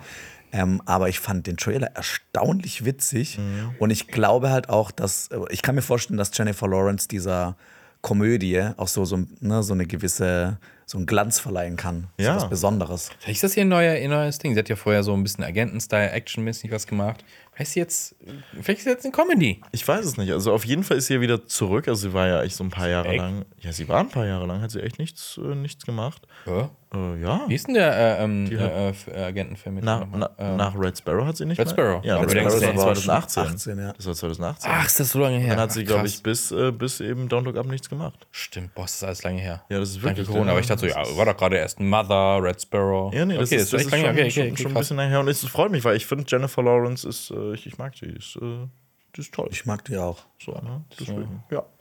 Ist nur Richter. Was ich auch mag, ist lesen. Jonas, Deshalb habe ich für euch Tipp. äh, Jonas kleine Leseecke mitgebracht. In, Ich hab deinem Kaschem, in deiner Kaschemme. Die Lesekaschemme. Ich habe letzte Woche schon ein Buch empfohlen, äh, die Spin-Trilogie, wo ich gerade am zweiten Band lese und ne, finde ich bisher noch nicht so toll. Aber ich habe einen, äh, einen Buchtipp für euch von einem. Der, ein, der Buchtipp an sich ist, hat äh, auch schon so einen leichten Filmbezug, aber der Autor hat einen ganz besonderen Filmbezug. Und zwar geht es um das Buch Der Hund von Akiz. Akiz ist euch Ja, ein Begriff? Der hat der Nachbar gemacht. Genau, äh, Achim Borhack heißt der, das ist ein deutscher Künstler. Und er hat 2015 einen mega fantastischen deutschen Horror-Thriller gemacht. Äh, und der heißt Der Nachtmar. Hast du den auch schon gesehen, Lenny? Steht auch Lennart, noch leider auf meiner schau Liste, diesen Film. Ich weiß, dass, dass ein Ochsenknecht da mitspielt. Und Das macht nichts. Und, ja, hä, ne, ich habe mich auch nichts gesagt. Die Ja, Ochsenknecht das, sind das halt super. immer viele kritisieren. Sie Hey. so, Ja, Ochsenknechts Nee, Power. Der ist echt gut in dem Film. Und Ja. wir haben hier, hier und auch schon in unserem früheren Leben sehr, sehr viel über den Film dir geredet. Und er ist einfach ein großartiger Film. Und für mich auch einer der besten deutschen Filme so der letzten zehn Jahre. Ja. Auf jeden Fall. da hast du aber Manta Manta 2 total noch nicht gesehen. Ja, das äh, muss ich noch nachholen. Boah. Nacht mal zwei, jetzt wird ausgeschlafen mit Til Schweiger. Ähm, genau, in Der Hund. Ähm, Der Hund. das, äh, das Buch spielt in Berlin und darin geht es um einen wortkargen Typen, der quasi so aus dem Nichts auftaucht und der Hund genannt wird. Von ihm sagt man sich nur, man weiß es aber nicht, dass er irgendwo in einem Loch im Balkan herausgekrochen kam und da jahrelang nur, als er da drin gelebt hat, von Bohnen und Kartoffeln gelebt hat und diese zu essen bekommen hat. Aber er scheint so ein bisschen wie Jean-Baptiste Grenouille in das Parfum eine besondere Gabe zu haben. Und zwar einen ausgeprägten Geschmackssinn. Und dieser Hund trifft dann auf den Protagonisten des Buchs, der Mo genannt wird. Und die arbeiten zusammen in einer eher so heruntergekommenen Dönerbude, wollen aber in einem der krassesten und extravagantesten äh, Sterne-Restaurants in Berlin in der Küche arbeiten. Und Royal. es ist so eine, insgesamt so eine, wie so eine abgefuckte, verrauchte und versoffene Version von das Parfum. Kebab Connection oder sowas. Und ich habe es tatsächlich an einem Tag durchgelesen, hat 150 Seiten. Ich konnte es nicht aus den Händen legen, weil das so ein Buch ist, das sich richtig, das hat mich richtig eingesogen und du liest und liest und du merkst, es, das steuert alles auf eine große Katastrophe zu und du musst halt zu diesem Moment kommen, um es einfach dann quasi so zu erfahren, was dann passiert. Ich, der, wenn der Hund äh, so einen ausgeprägten Geschmackssinn hat, dann wird er sagen, Indiana Jones 4, bah. Der macht auch einige sehr interessante Kreationen. Also das ist wirklich, dieses Buch Kann man das nachkochen? ist echt toll. Oh Ja, ich, ich glaube, es wird absurd. Okay. Es wird sehr absurd. Hier es ein bisschen absurd. und hier ein Ich muss, bisschen. aber, ich muss ehrlich sagen, dieses Setting klingt so geil. Und Ja, dieses, und also ne, das nimmt halt so auch so dreckig, diese, diese ja. Sterneküche so ein bisschen auf die Schippe und zeigt halt, führt auch so ein bisschen, mich hat es ein bisschen auch an The Bear erinnert. Weil da geht es halt auch so um diese, ähm, wie heißt das, äh, nicht Kompanie, doch French Company. Ich weiß gar nicht, wie das heißt. Äh, aber es geht halt auch so ein bisschen um so behind the scenes von so einer Sterneküche und von so einer, ja genau, was da für Menschen arbeiten, wie die arbeiten. Und da treffen eben dieser eine Typ rein, der Protagonist, und dieser andere, der eben diesen ganz ausgeprägten Geschmackssinn hat und ähm, sehr, sehr, sehr mysteriös ist. das klingt mega, mega geil. Ja, also Boah, deshalb, ich wollte das ich mitbringen. ich Ja. Weil es halt auch so einen Filmbezug hat und ähm, weil ich auch finde, dass Ak jetzt echt saugut schreiben Vielleicht kann. verfilmt er das ja. Das wäre geil. Würde ich super gern sehen. Nice. Ja. Super kreativ geht es auch ab und zu bei uns in der Kommentarspalte auf YouTube zu. Ähm, da gab es aber auch ein paar kritische Stimmen. Und zwar äh, haben Leute gesagt, wir würden Kommentare löschen. Und da wollen wir mal kurz sagen, dass dem nicht so ist. Es sei denn, ihr verstoßt gegen die äh, Etikette, die wir bei uns verlinkt haben. Äh, aber eigentlich auch nicht sofort. Dann gibt es meistens erstmal eine Verwarnung. Aber es kann natürlich sein, dass andere Leute eure Kommentare melden und YouTube die dann einfach runternimmt. Also manchmal haben wir es auch nicht Können in der wir auch nichts für, Aber wir wenn die nicht töten eigentlich nichts an Kommentaren soweit. Nicht eigentlich nicht, wir, wir, wir machen Ja, das nicht. Ne, es Sei denn, es es sei schreibt denn ihr jemand macht jetzt das- so richtig Hate-Kram, aber wenn Da müsst ihr euch schon anstrengen Da müsst ihr für. euch anstrengen für. Nee, tut's bitte nicht. Das schreibt keine Aufforderung. Es sei denn, jemand schreibt, Indiana Jones 4 ist ein guter Film, ne? Nee, das sagst du ja schon hier. Das ist, Ja, Ja. ja, genau. genau, genau. Ich hoffe, ich, ich, hoffe, ich kriege dich, Support. Lenny. Ich brauche Ja, das. genau. Bitte. wir, wir, wir löschen den, das hört, das hört sich an wie so eine dystopische Sache. Wir löschen Lenny. Nee. Le, Le, Le, Lenny löschen, das hört sich an wie eine Folge von Black Mirror. Ganz ehrlich, ich finde es aber auch gut, dass du Indiana Jones 4 gut findest. Ich finde, das bringt auch ne, so ein bisschen mehr Meinung noch hier mit rein, ein bisschen was So. Strikes Back. Finde ich gut. Ne, das Ähm, ist, das wir ist, so das ist, diese, das ist die sogenannte Diversität, ne? die Ja, wir genau. Ja. Weil ganz oft waren wir uns auch sehr einig, was Sachen angeht. Und mit ein paar mehr Leuten jetzt, mit dir und Xenia, ist es einfach noch ein bisschen interessanter geworden. Okay, ist Ja. interessanter geworden. Okay, Ich meine, wir haben schon, auch noch mal ein kurzer Blick hinter die Kulissen oder auch vor den Kulissen, wir haben ja schon drüber diskutiert, wie man Süßigkeiten isst. Und das hat, das, ist- hat hier wirklich so Boah, eine, das- einen ah, tiefen Graben. das Ja, also uns ins Lenny Büro macht getrieben. manchmal komische Sachen. Hä, nein, das, okay. Also, also diese ganze Snake-Thematik muss man wirklich, also die hat einmal in einem Podcast hier stattgefunden, aber Ja, die, findet, einmal, die äh? findet durchgehend hinter den Kulissen statt. Also es werden hier in, in unseren Gruppen oder so werden irgendwie Rankings von, äh, von, von Süßigkeiten geschickt oder auch so, was meint ihr dazu, zu einem, äh, zu diesem Flutschfinger oder, oder, oder, oder, sowas. Also da, es, wird, es, wird, es wird zu allem hier nochmal eine Frage gestellt und dann gehen auch die Meinungen auseinander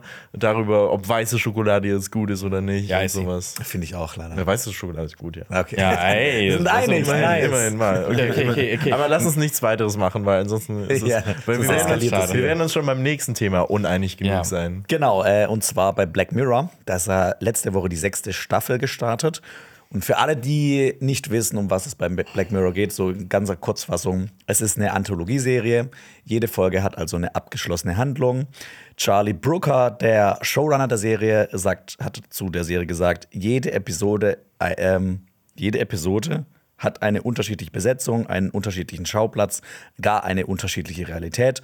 Und es geht im Großen und Ganzen immer um so Technologien oder Medien und die Auswirkungen darauf, äh, auf äh, Gesellschaft und die Menschen da draußen. Wobei man auch sagen muss, dass es ein paar Folgen gibt, die quasi miteinander vernetzt sind. Also es gibt schon noch mehr mal Bezüge Ja. auf andere Folgen. Das, ist, Ja. das passiert schon hin und wieder. Vor Es ist doch ganz nett. Es ist so ein kleines Universum, Ja. was die damit geschaffen haben. Ähm, genau, die neue Staffel hat jetzt insgesamt fünf neue Folgen, die wir jetzt besprechen werden. Mhm. Wir werden dabei auch spoilern, deshalb seid da auf jeden Fall gewarnt, weil wir da auch im, im Detail drüber sprechen wollen. Äh, und wir haben die Folgen jetzt so im Vorfeld so sortiert, dass wir uns anfangs noch so von den Meinungen her schon so an, also noch sehr nahe Meinungen haben, so die, die nah beieinander sind und die dann mit jeder Folge so ein bisschen weiter auseinandergehen werden. Okay. Dass das ihr bis zum Ende spannend habt. Spannend. Also nicht chronologisch, sondern meinungsmäßig. Wir besprechen jetzt ja mal die erste Folge, wo wir uns ja noch relativ einig sind von der Meinung her. Äh, die Maisie Day Folge, wo es um eine Paparazzi-Dame geht, die von Sassy Beats gespielt wird. Und die ist einer Schauspielerin namens Maisie Day auf der Spur, weil die Bilder von ihr sollen sehr viel Geld einbringen, weil die jetzt schon längere Zeit nicht mehr gesehen wurde. Und genau, dieses, ähm, diese Folge führt uns dann quasi in die Welt der Paparazzi. Und ich muss sagen, ich fand die erste halbe Stunde echt top. Ich fand das Setting super interessant. Und ich meine, das spielt ja auch so Mitte 2000. Das ist ein Novum. Ja, und das Ähm, ist, ja. also man merkt auch, das ist so. drückt es einem wirklich rein. Da gibt es so ein paar Shots auch so, ja, jetzt müssen wir auch das Navigationsgerät zeigen, hier irgend so ein TomTom oder was auch immer man damals hatte, so. Ähm, und es hat auch einen Hintergrund. Ähm, es sollte halt in der Zeit spielen, wo nicht jeder ein Handy mit einem Fotoapparat quasi in der Tasche hatte, sondern ne, um diese Thematik aufzugreifen, da waren, das war die Hochzeit, würde ich mal jetzt behaupten, der Paparazzi. Also ich habe gesagt, ich fand die erste Stu äh, halbe Stunde echt top, Setting super interessant, aber da komme komm ich aber das später noch. Aber, Ja. aber und, und man kriegt auch noch wirklich mitten in die Fresse gedrückt. Zum Beispiel Supermassive Black Hole wird wirklich so oft in, diesem, Aber es in ist dieser schön. Folge Ich gespielt. habe mich gefreut. Die, diese Logo-Animation, die sah aus, als käme sie straight aus dem Movie Maker von Windows. Aber es ist, ja, ich weiß, aber das, aber das, das passt halt auch irgendwie schon. Aber ich habe mich trotzdem gefragt, ist es eher billig oder ist es schlau, dass ihr einfach wirklich den Song aus dem Vampir-Werwolf-Film genommen Da habt? kommt man Denn- aber auch erst später so drauf, wenn man weiß, so, was es Genau. hier geht. Ja. Denn ähm, ja, ich glaube, dass, also ich, ich, ich gehe voll damit, ich mochte das Setting, ich finde dieses Paparazzi-Lifestyle fand ich auch super und auch so ein bisschen in diese Welt zu zeigen, okay, gut, was, was, was ist eigentlich ein Paparazzi? Sind das also, so, so Ja. dieses, dieses skrupellose, ähm, man, man, man, man nimmt Leuten ja wirklich die Privatsphäre weg, aber es, eigentlich sind es ja auch Leute des öffentlichen Lebens, so, das ist so eine Genau, das- schöne Konfliktsituation. dass halt die Figur von Sassy Beats auch so ein bisschen zwiegespalten ist, weil eigentlich braucht sie die Kohle, aber andererseits hat sie keinen Bock mehr auf, Ja. auf dieses Leben, weil du halt teilweise damit das Ja, Leben von anderen Menschen zerstörst. aber, dann scheißt, aber dann scheißt sie drauf. Ja, Dann dann scheißt scheißt sie drauf, drauf. scheißt auf ihren Job im Café und macht sich auf die Suche, denn Maisie Day, die Schauspielerin, es gibt 30.000 Dollar für ein Foto. Ich glaube noch mehr, wenn du sie irgendwie als Junkie zeigst oder sowas. Und dann macht sie sich auf und ja, Kommissar Zufall äh, hilft natürlich fleißig und sie schafft es natürlich herauszufinden, wo die ist und bla bla.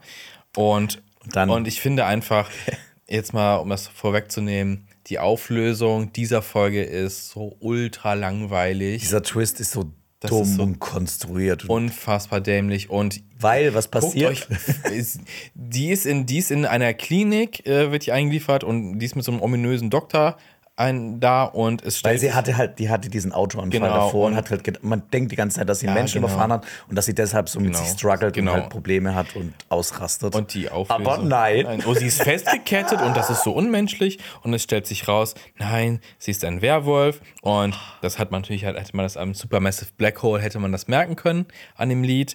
Ähm, und jeder, der American Werewolf in London gesehen hat, äh, hat definitiv die bessere Wahl getroffen. Ich fand's, diese Folge ist viel zu lang für dieser Twist. diesen miesen Dings. ja, dieser Und- Twist ist so eine Hühnerkacke. Es ist wirklich, also, also, also es hat mich auch wirklich aufgeregt. Also ich fände, Ja, ich, ich, ja, das war so. Ich habe das im Zug geschaut und so, nein. Ich hatte auch Angst. Nein! Ich, ich hatte wirklich Angst. Also es bahnt sich auch so ein bisschen an, dass, dass sie so sein kann und dann ist man so, oh nein, nein, bitte mach nicht das, mach Nee, nicht nee, das, mach nicht das. Und, das- und ohne Scheiß, hätte das ganze Ding nicht äh, das Black Mirror Label drauf gehabt, weil es hat ja immerhin Spielfilmlänge ungefähr. Ähm, es wäre einfach, es wäre einfach super gefloppt, weil jeder hat gesagt, boah, ist das ein langweiliger Film. So im Kontext der Serie könnte man sagen, oh, eine nette Episode, aber ich finde, wenn man das Standalone sieht, ist es einfach super trashig. Vor allem, das ist ja dann auch ne, nach diesem Twist mit dem Werwolf, das ist ja auch relativ schnell zu Ende, weil die killt halt alle, wird dann am Ende angeschossen von Bo. Ja, der, der Twist ist ja, dass sie dann die Waffe hinlegt und ein Foto macht. Das ist ja, Ja, der große genau. Twist, ne? dass sie dann Und das Geld diese, abstaubt. So. Diese krasse, schwere Message, Oh. dass sie jetzt doch so Paparazzi ist durch Ja. und durch und so sensationslüstern und doch diesem Ja. ganzen Leben irgendwie frönt. Und Also- ganz ehrlich, da schaue ich mir doch lieber Nightcrawler an. Weil er Das- diese ganze Thematik so viel besser Ja, ja, genau. Also Nightcrawler macht das so viel besser. Exakt. Oder wenn du Werwölfe sehen willst, wie gesagt, American Werewolf in London. Oder, ähm, oh, oh, oh, wie hieß der Film? Äh, die Filmreihe mit den zwei Mädels, die äh, Werwölfe sind.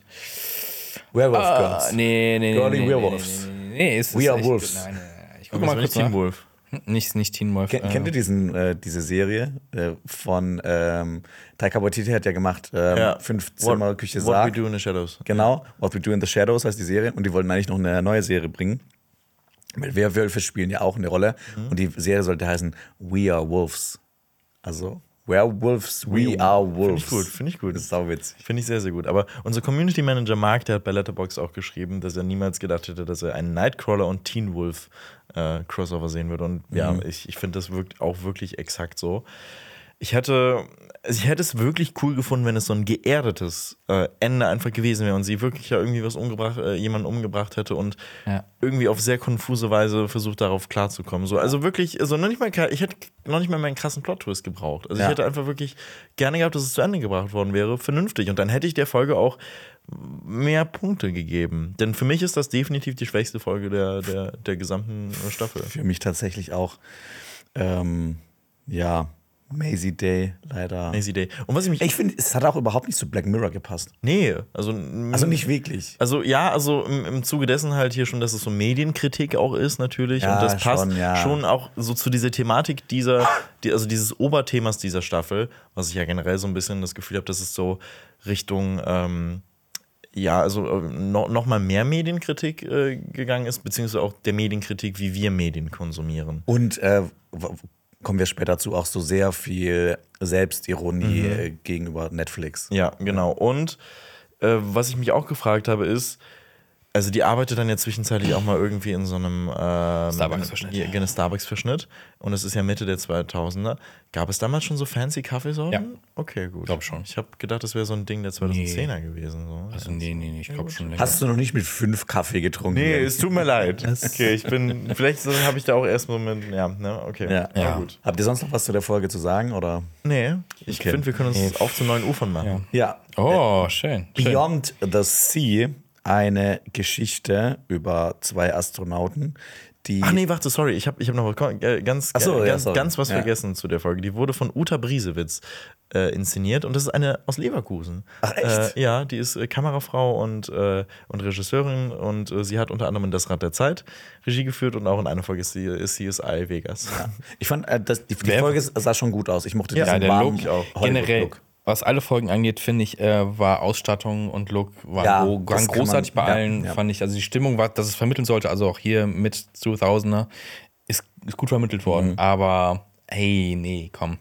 Ja, als, Äh, nächstes, als nächstes kommen wir dann zu Beyond the Sea, eine Geschichte über zwei Astronauten, die Ja. auf einer Raumstation sind, aber gleichzeitig oder auf einem Raumschiff ja. Und äh, Replikas von ihnen, die quasi, ähm, die sie dann mit ihrem Bewusstsein füllen können, die aber im Prinzip Maschinen sind oder Roboter, die sind auf der Erde. Es ist eine alternative Geschichtserzählung, weil es spielt 69 rum, meine Ja. ich. Äh, 69.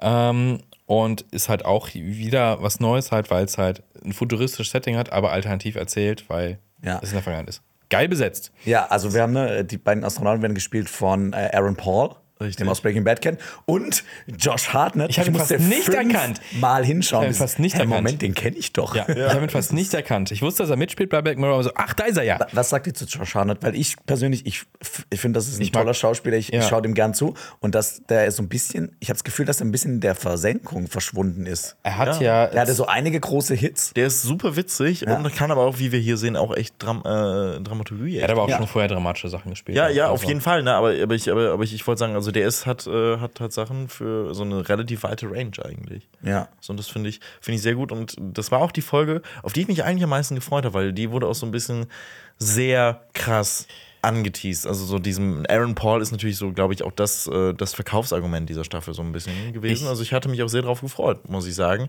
Und auch die Thematik ist ja, also es geht dann irgendwann darum, dass ähm, dass das Replika des einen auf der Erde stirbt, also es wird, äh, es, es wird getötet und somit kann der echte Astronaut, der oben im Weltall ist, sich nicht mehr zur Erde connecten und auch nicht zu seiner Familie und allem möglichen und deswegen bietet Aaron Paul äh, Josh Hartnett an, okay, gut, du kannst in mein Replika kommen und dann einfach zu meiner Familie gehen und da einfach mal wieder ein Bisschen chillen, genau, genau, genau, dein Leben genau, so, ja. so ein bisschen aufs Leben kommen, klarkommen. Und ich muss sagen, ich habe in meinem Leben noch nie eine so vorhersehbare Geschichte erlebt wie das hier. Ich wusste von Sekunde eins an, in was für eine Richtung Ich das dachte, geht. es wird anders. Nee, ich habe ich hab, ich hab mir wirklich gedacht, okay, gut, wow. Nee, wow. weißt du, was ich dachte, was Was? passiert? Okay, ich dachte, ähm, er kommt in die Welt und denkt sich dann, okay, ich will mich rächen an denen, die von meiner Familie umgebracht werden. Und äh, Aaron Pauls Charakter wird dann nachher dafür äh, haftbar gemacht, quasi mehr oder weniger. Das wäre auch cool gewesen, aber, aber es, es kommt halt dazu, dass sich Josh Hartnett in äh, die Frau von Aaron Paul verliebt. Ja, und, natürlich. Äh, Und ich finde, Aber ganz ehrlich, ich fand, wie das inszeniert war, hat mir echt gut gefallen. Ähm, ich fand sowieso den Aufbau und die Idee super interessant, dass du halt so eine Replika hast und halt gleichzeitig noch woanders bist und das halt noch in den 60ern. Dann hast du noch diesen quasi Charles Manson-mäßigen genau. Hippie-Verschnitt, die dann die Familie umbringt. der kam. übrigens von Rory äh, Culkin Genau, gespielt wird. die haben ja, ja, wieder. Lords of Chaos gut. spielt ja auch mit, großartig. Und äh, ich fand halt einfach diese Technologie interessant und ich mochte auch so die Figuren an sich, so dieser Kontrast zwischen den beiden Figuren. Josh Hartnett spielt ja eher so diesen leidenschaftlichen, romantischen Mann, Mhm. der irgendwie auch so gerne malt und so halt irgendwie so sein Leben zu genießen scheint. Mensch. Und Aaron Paul ist halt eher so ein strenger, gefühlskalter Typ, der auch, was auch gesagt wird, der nicht mehr seine Frau anfasst und wo ihn sein Sohn auch Sir nennen muss und fragen muss, ob er aufstehen darf und sehr streng ist, wie Er gesagt. ist ich mochte halt so diesen Kontrast zwischen den beiden und das halt, ne, das dann, wen ich aber mit Abstand am besten fand, fand äh, in der ganzen Folge, fand ich äh, Kate Mara als die Frau. Ich, Ich fand, fand, echt gut. ich fand Aaron Paul spielt ziemlich großartig. Ich weil er fand- spielt ja zwei verschiedene Figuren quasi. Und er ist ja quasi schon so ein bisschen Beyond the Scene. Er ist quasi ja da und geht dahin so ein bisschen mehr als Erholung. Aber es ist ihn, er ist schon komplett entfremdet, was diese Welt angeht. Und da muss er aber halt, wenn er dann, wenn George Hartnett in ihm äh, steckt quasi, ähm, muss er ja wieder Leidenschaft hören. Ich fand, Aaron Paul hat da schon eine großartige Leistung äh, abgeliefert. Fand ich auch. Also ich habe auch immer das Gefühl, dass Aaron Paul so ein bisschen unterm Radar fliegt und man so sagt, okay, gut, der hat natürlich ein Standing durch Breaking Bad, Ja. aber dass man, dass man ihm nie sagt, okay, er ist ein guter Schauspieler. Also das Ganz ehrlich, äh, ich fand ihn in Westworld gar nicht so gut. Okay, Westworld habe ich zum Beispiel noch nicht Ja, dann geguckt. musst du ihm gutes Drehbuch geben. Ähm, aber, aber hier hatte ich auch, also ich habe bei ihm wirklich immer dieses, diese, diesen Moment, wenn er heulen muss, dann, äh, oder beziehungsweise wirklich so ein emotional äh, Meltdown Das holt dich immer ab, ne? Ja, ja, nein, ja, nein, aber ich, ich finde, ich, find, ich kaufe es ihm wirklich ab, wenn er, wenn, wenn er dann rumheult und alles mögliche ist, ist, äh, ist es wirklich, da bin ich, oh mein Gott, nein, ich will dich einfach nur in den Arm nehmen, bitte Mhm. wein nicht. Fun Fact, Fun Fact, Aaron Paul ist, glaube ich, der, einer der wenigen Schauspieler oder der einzige, der zweimal in Black Mirror vorkommt. Genau, er hat eine Voice, äh, ein Voice Actor ist er noch. Ja. Um, und er hat, er hat äh, damals extra gesagt, ähm, wenn ich hier Voice acte, darf das nicht ausschließen, dass ich nicht wirklich noch in einer Folge mitspielen darf, weil er das ist find ich großer cool. Black find ich cool. Und hier hat er seine Folge bekommen und ja, also ich fand halt das Ende. Das was war komplett Das over war the top. so drüber, es war so übertrieben drüber, dass der Typ auf einmal zum Mörder wird, ist einfach so. Ja, nur um diese Ah. Message zu wollen, jetzt weißt du, wie ich mich fühle. Ja, und schiebt dir noch so den Stuhl dahin, denkst so, ja, und Als jetzt. ob die jetzt, als ob der, die jetzt äh, Genau. Friends wären, ey. Genau, ist so dumm. dieses. Aber Ja. was, was, was man natürlich auch noch kritisieren könnte, warum haben die die Replikas nicht oben? Ja, ich habe ich hab drei Sachen, die mich richtig gestört haben, weil ich mochte einfach das Gefühl, dass diese Folge transportiert. Die erste Sache ist, ne, die NASA ist ein top organisierter Laden. Die hat es ja wahrscheinlich ähm, gemacht, das Ganze veranstaltet. Und es gibt ja im Prinzip immer Ausfallsicherheiten. Erstes Mal, warum hatten die nur genau eine Replika auf der Erde? Warum gibt es nicht noch mehr davon, falls das mal kaputt geht oder was Ja, Aber passiert? vielleicht ist das so ein Syn Synchronisationsding, das ist halt noch eine andere Ebene, Ja. Ghost in the Machine und sowas, wer weiß. Genau, dann äh, warum killt halt David am Ende die Familie von Cliff? Weil ich fand das komplett out of character. Ja. Klar, ne, wir, wir wissen, was die erzählen wollen, so, ne, das, ne, jetzt weißt du, wie ich mich fühle, jetzt bist du auch mal in meiner Lage, jetzt haben wir beide quasi das gleiche Schicksal, aber das hat ja auch überhaupt gar keinen Sinn ergeben, weil die werden sich da oben töten. Ich, Und das dritte ist, was du gesagt hast, warum setzen die die Replikas nicht in diese Raumschiffe? Das hat überhaupt gar keinen Sinn ergeben. überhaupt nicht. Also und ich fand so, was, was war der Sohn? Ähm, das war ja immer so, dass der Also auch so ne- distanziert ist von Ja. ihm. Ja, klar, weil er halt selber aber ich dachte halt so, der, es kommt jetzt irgendwie raus, dass der das irgendwie merkt, dass das nicht sein wirklicher Vater ist, sondern dass der andere da drin steckt oder sowas, dass da irgendwas Vertragtes kommt. Und am Ende wird es aber doch so eine triviale Geschichte und so Hauptsache, es wird irgendwie ein bisschen blutig und oh mein Gott, es werden alle umgebracht. Ein bisschen effektheischerisch. Genau.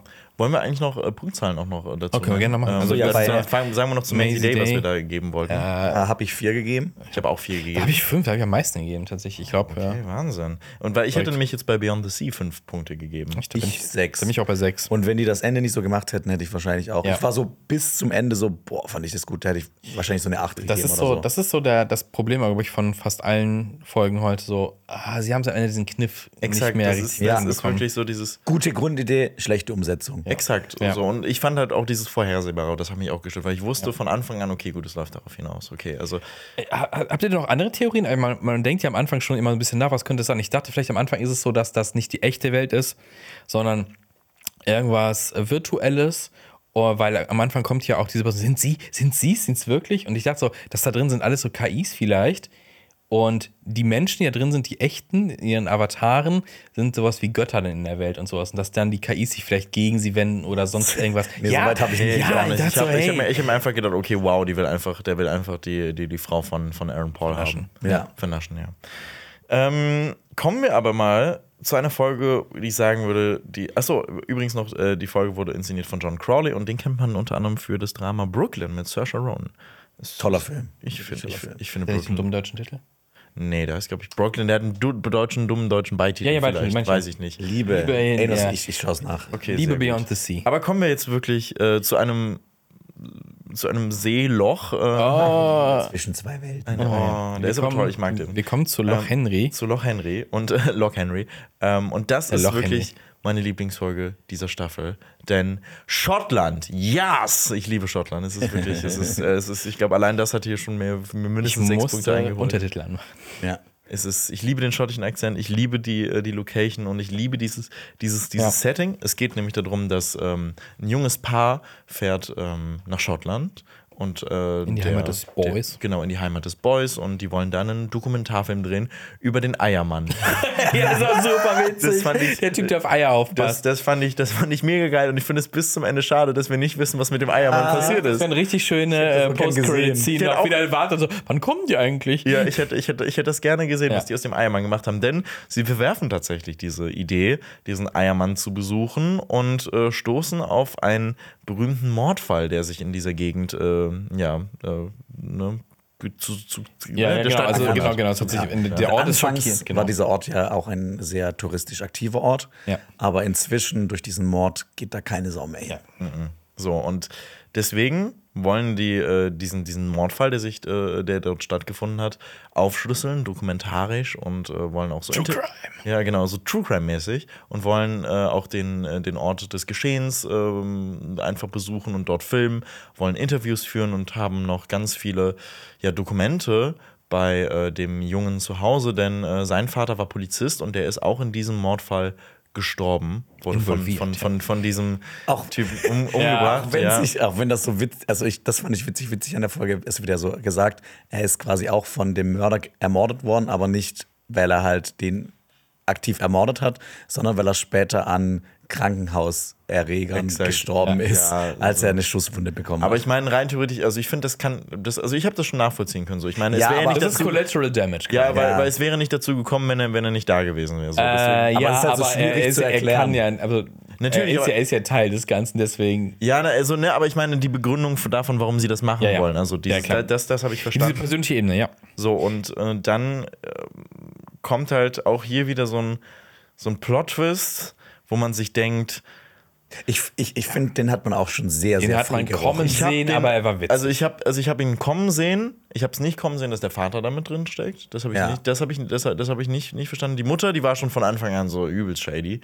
Allein schon als die Maske gezeigt wurde. Genau. Ja, ja, ja. Hat man schon gewusst, so, da ist irgendwas. Da ist irgendwas so und es geht halt, es, wird dann halt eben, äh, eben, eben aufgelöst, dass, dass die Eltern von, äh, von, von dem Jungen, der eigentlich diese Dokumentation macht, dann eben auch in diesem Mordfall mit verstrickt waren und die auch diese Sexspiele dann mit ihren, äh, mit ihren Gefangenen gemacht haben. Und die Mutter äh, will dann aber trotzdem, macht dann trotzdem auch irgendwie ein Interview für dieses, äh, für, für, für diese Dokumentation.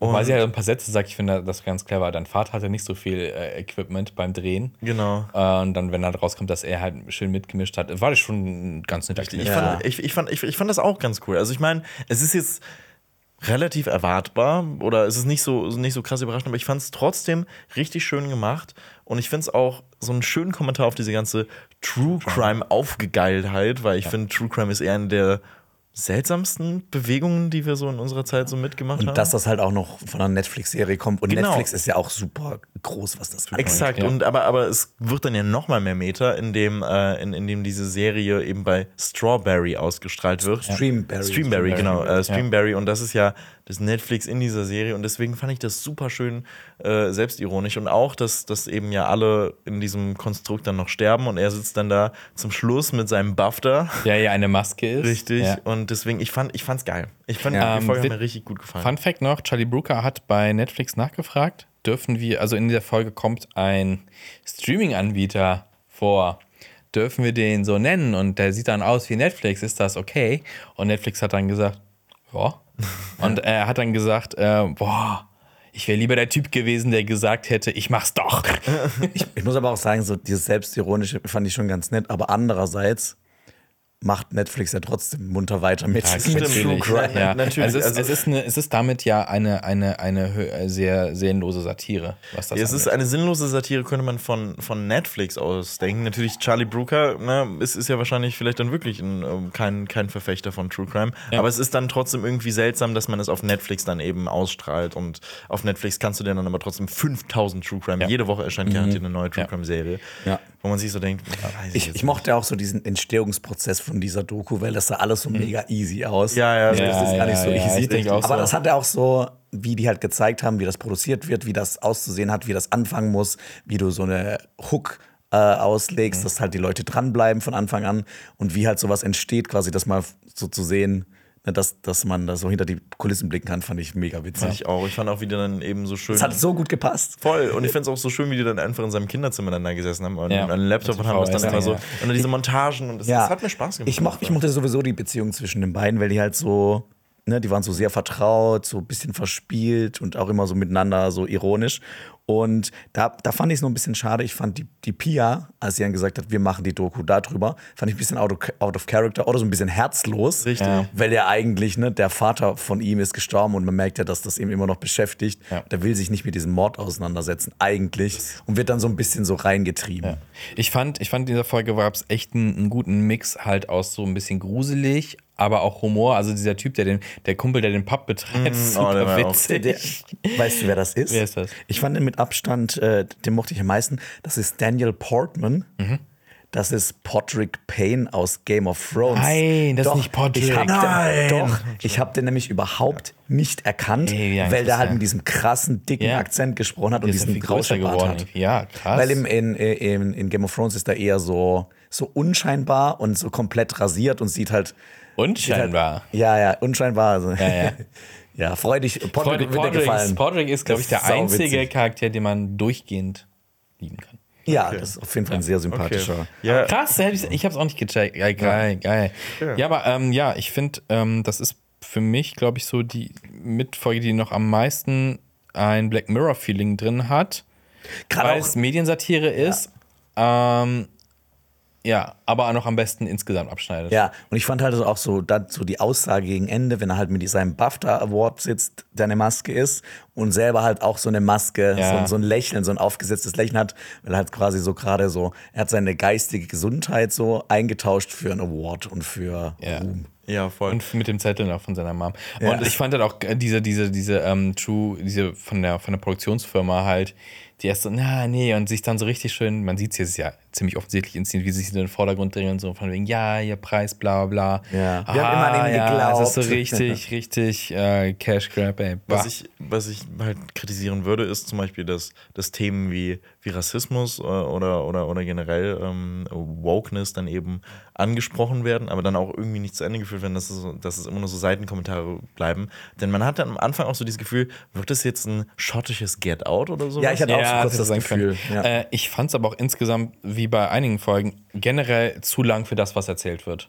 Also. Ja, ich fand das eine perfekte Länge eigentlich. Ich Also fand ich, also ich, fand, ich fand Beyond the Sea war ja die längste Folge mit Ja. einer Stunde 20, also 80 Minuten Laufzeit. und Die fand ich zu lang. Ja, definitiv. Aber hier auch, Ähm. keine Ahnung, hier und da nicht allzu übertrieben, aber halt auch so, ne, wenn man das immer aus, außerhalb von Black Mirror sich angucken wollen würde, so, ah, ich weiß nicht, dafür ist auch hinten raus zu wenig. Also, Als deine Lieblingsfolge, wie viele Punkte würdest du ihr geben? Ich, ich würde ihr acht Punkte geben.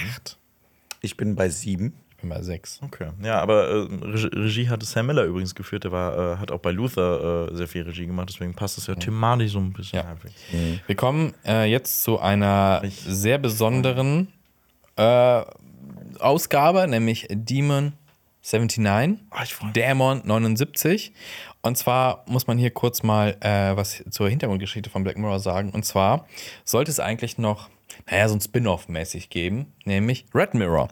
Und Red Mirror sollten eigentlich alle Folgen sein, die so ein bisschen ähm, in der Vergangenheit spielen, die ähm, so ein bisschen auf Horror machen, die halt nicht diesen Tech- drin haben. Also wo es dann nicht um irgendwelche moderne Technik geht, die uns alle äh, irgendwie in den Untergang treiben wird, sondern halt eher so mystisch wird. Ne? In dieser Folge geht es ja auch um einen Dämon, das gab es ja auch nicht vorher. Äh, das sollte Red Mirror werden und hier steht ja auch äh, tatsächlich im Intro Red Mirror Presents. Ähm, das ist nicht eine Anspielung auf irgendein, klar, auf, auf, auf alte Horrorfilme aus den 70ern, 60ern. Ähm, nee, das hätte eigentlich was eigenes sein sollen. Äh, hat man jetzt aber tatsächlich mehrere Black Mirror-Folgen draus gemacht.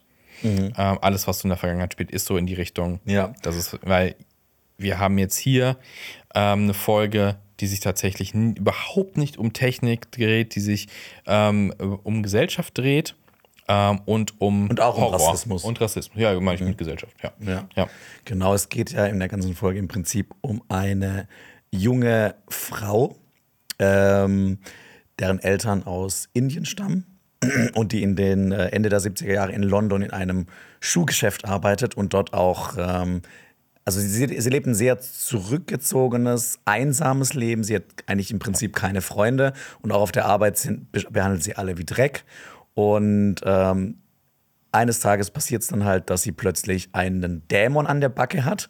Und dieser Dämon sagt ihr, in den nächsten drei Tagen musst du drei Menschen umbringen, sonst geht die Welt unter. Aber jeweils einen, einen Menschen an einem Tag. genau, ja, das, das wird dann noch so ein bisschen in der Folge, wird es ja so ein bisschen so die Regeln, wie, wie das passieren muss. Damit ja. wird auch, damit wird auch äh, an einer Stelle sehr spannend gespielt. Ja. Und ich muss wirklich sagen, ich liebe diesen Dämon. Wirklich. Gab Ja. es, es ist also äh, Papa Isiedo grandios. Es ist wirklich so funny und ich, ich, ich finde ich, ich find, ich find diesen, äh, diesen Mann, äh, dieser Schauspieler, der hat das so großartig gemacht. Er, Ja. er verkörpert nämlich den Frontmann, also den, äh, diesen, Tänzer. diesen Tänzer von, äh, von Boney M. Bonnie M. Ja, Äh, der hat ja anfangs noch so wirklich so eine Dämongestalt, aber sie ist halt sehr abgeschreckt davon und deshalb wechselt er seine Gestalt. Richtig, und das ist, das ist, das ist so funny. Und ich, also wirklich, das ist wirklich mein gro großes Highlight. Der hat das wirklich für mich Ja. gecarried. Der sieht ja auch durch das Kostüm aus ja eher wie das Gegenteil aus, weil das hat ja eher so Engelsflügel. Äh, Charme.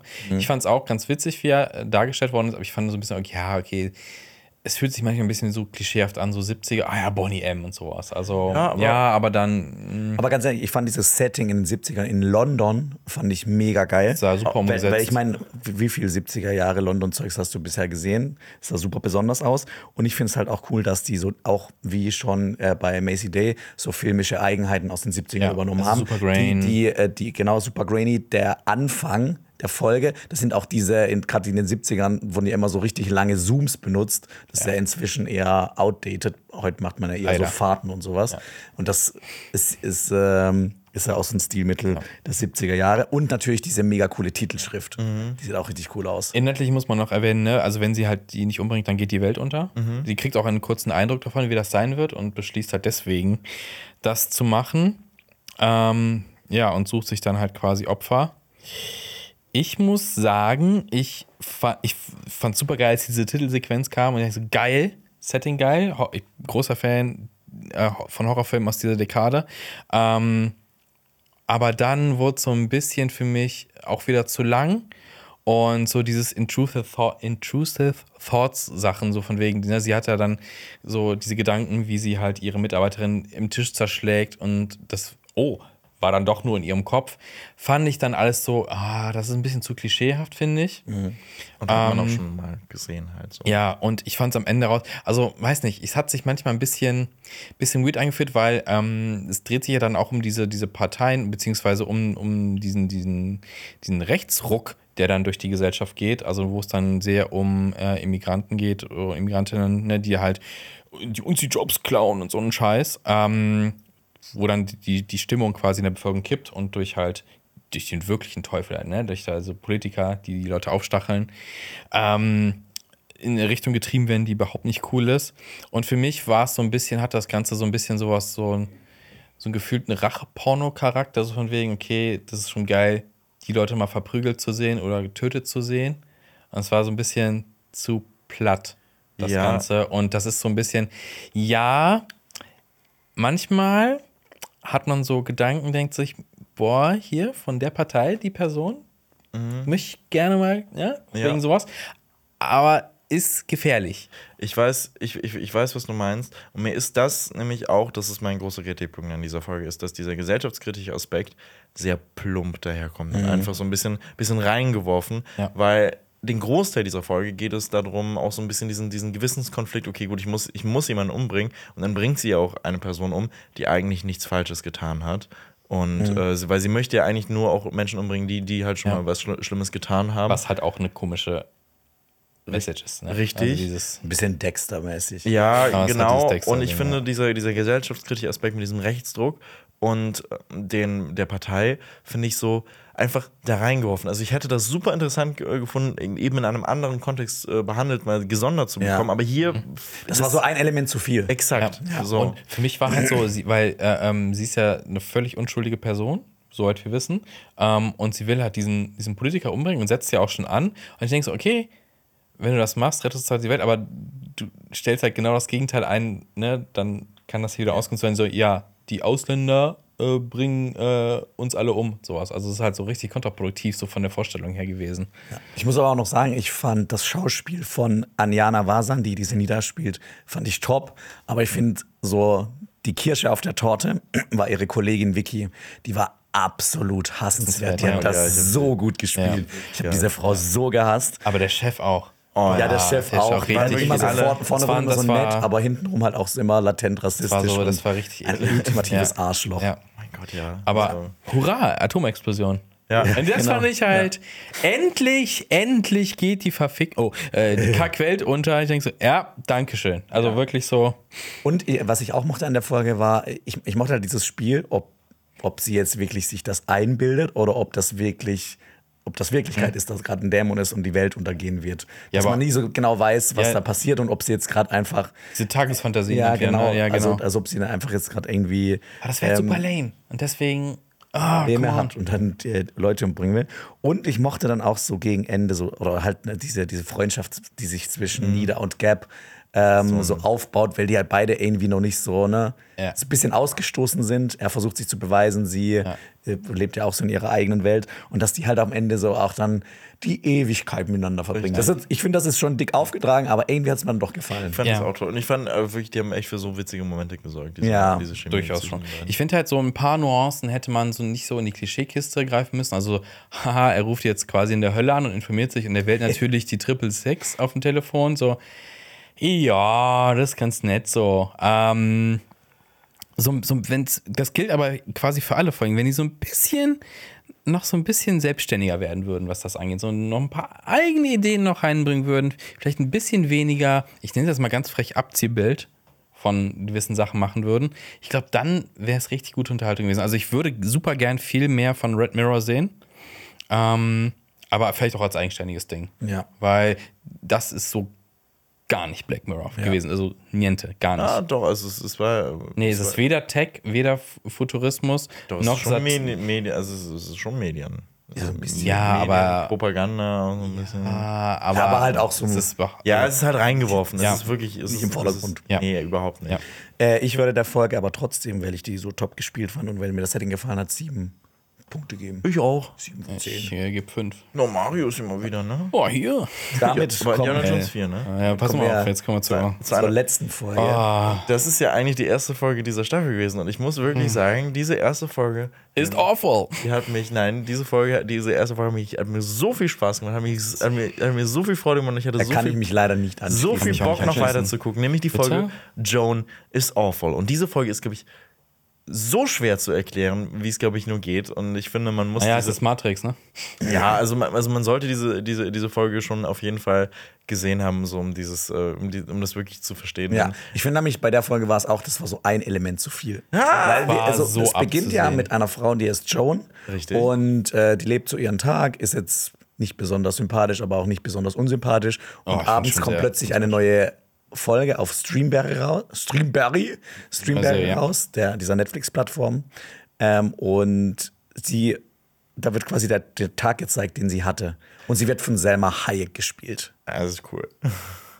Und äh, genau, das, so die Grundidee fand ich schon mal mega interessant.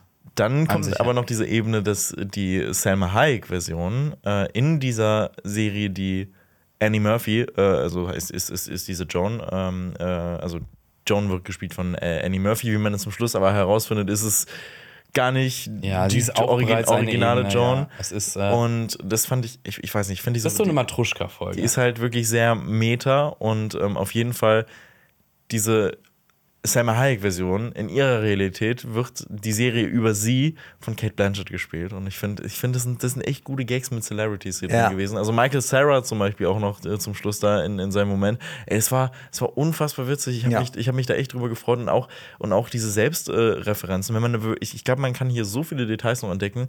Zum Beispiel äh, gibt es da einen Moment, wo eine Person auf Twitter unterwegs ist oder auf einem Twitter-ähnlichen Konstrukt und man sieht einen Tweet von der Figur, die von Bryce Dallas Howard äh, ges äh, gespielt wird. Ähm, und man sieht auch äh, Bandersnatch zum Beispiel, auch bei dem Streamberry. ja, äh, ja, genau, bei Service. der wo wir die Verknüpfung wieder haben Genau. innerhalb der Welt. Und ja. ich finde, das hat mir wirklich extrem viel Spaß gemacht. Ja. Ähm, Ich finde auch so die erste Viertelstunde, die hat mich komplett abgeholt. Ich fand das mega interessant. Aber für mich ging es dann immer weiter so bergab.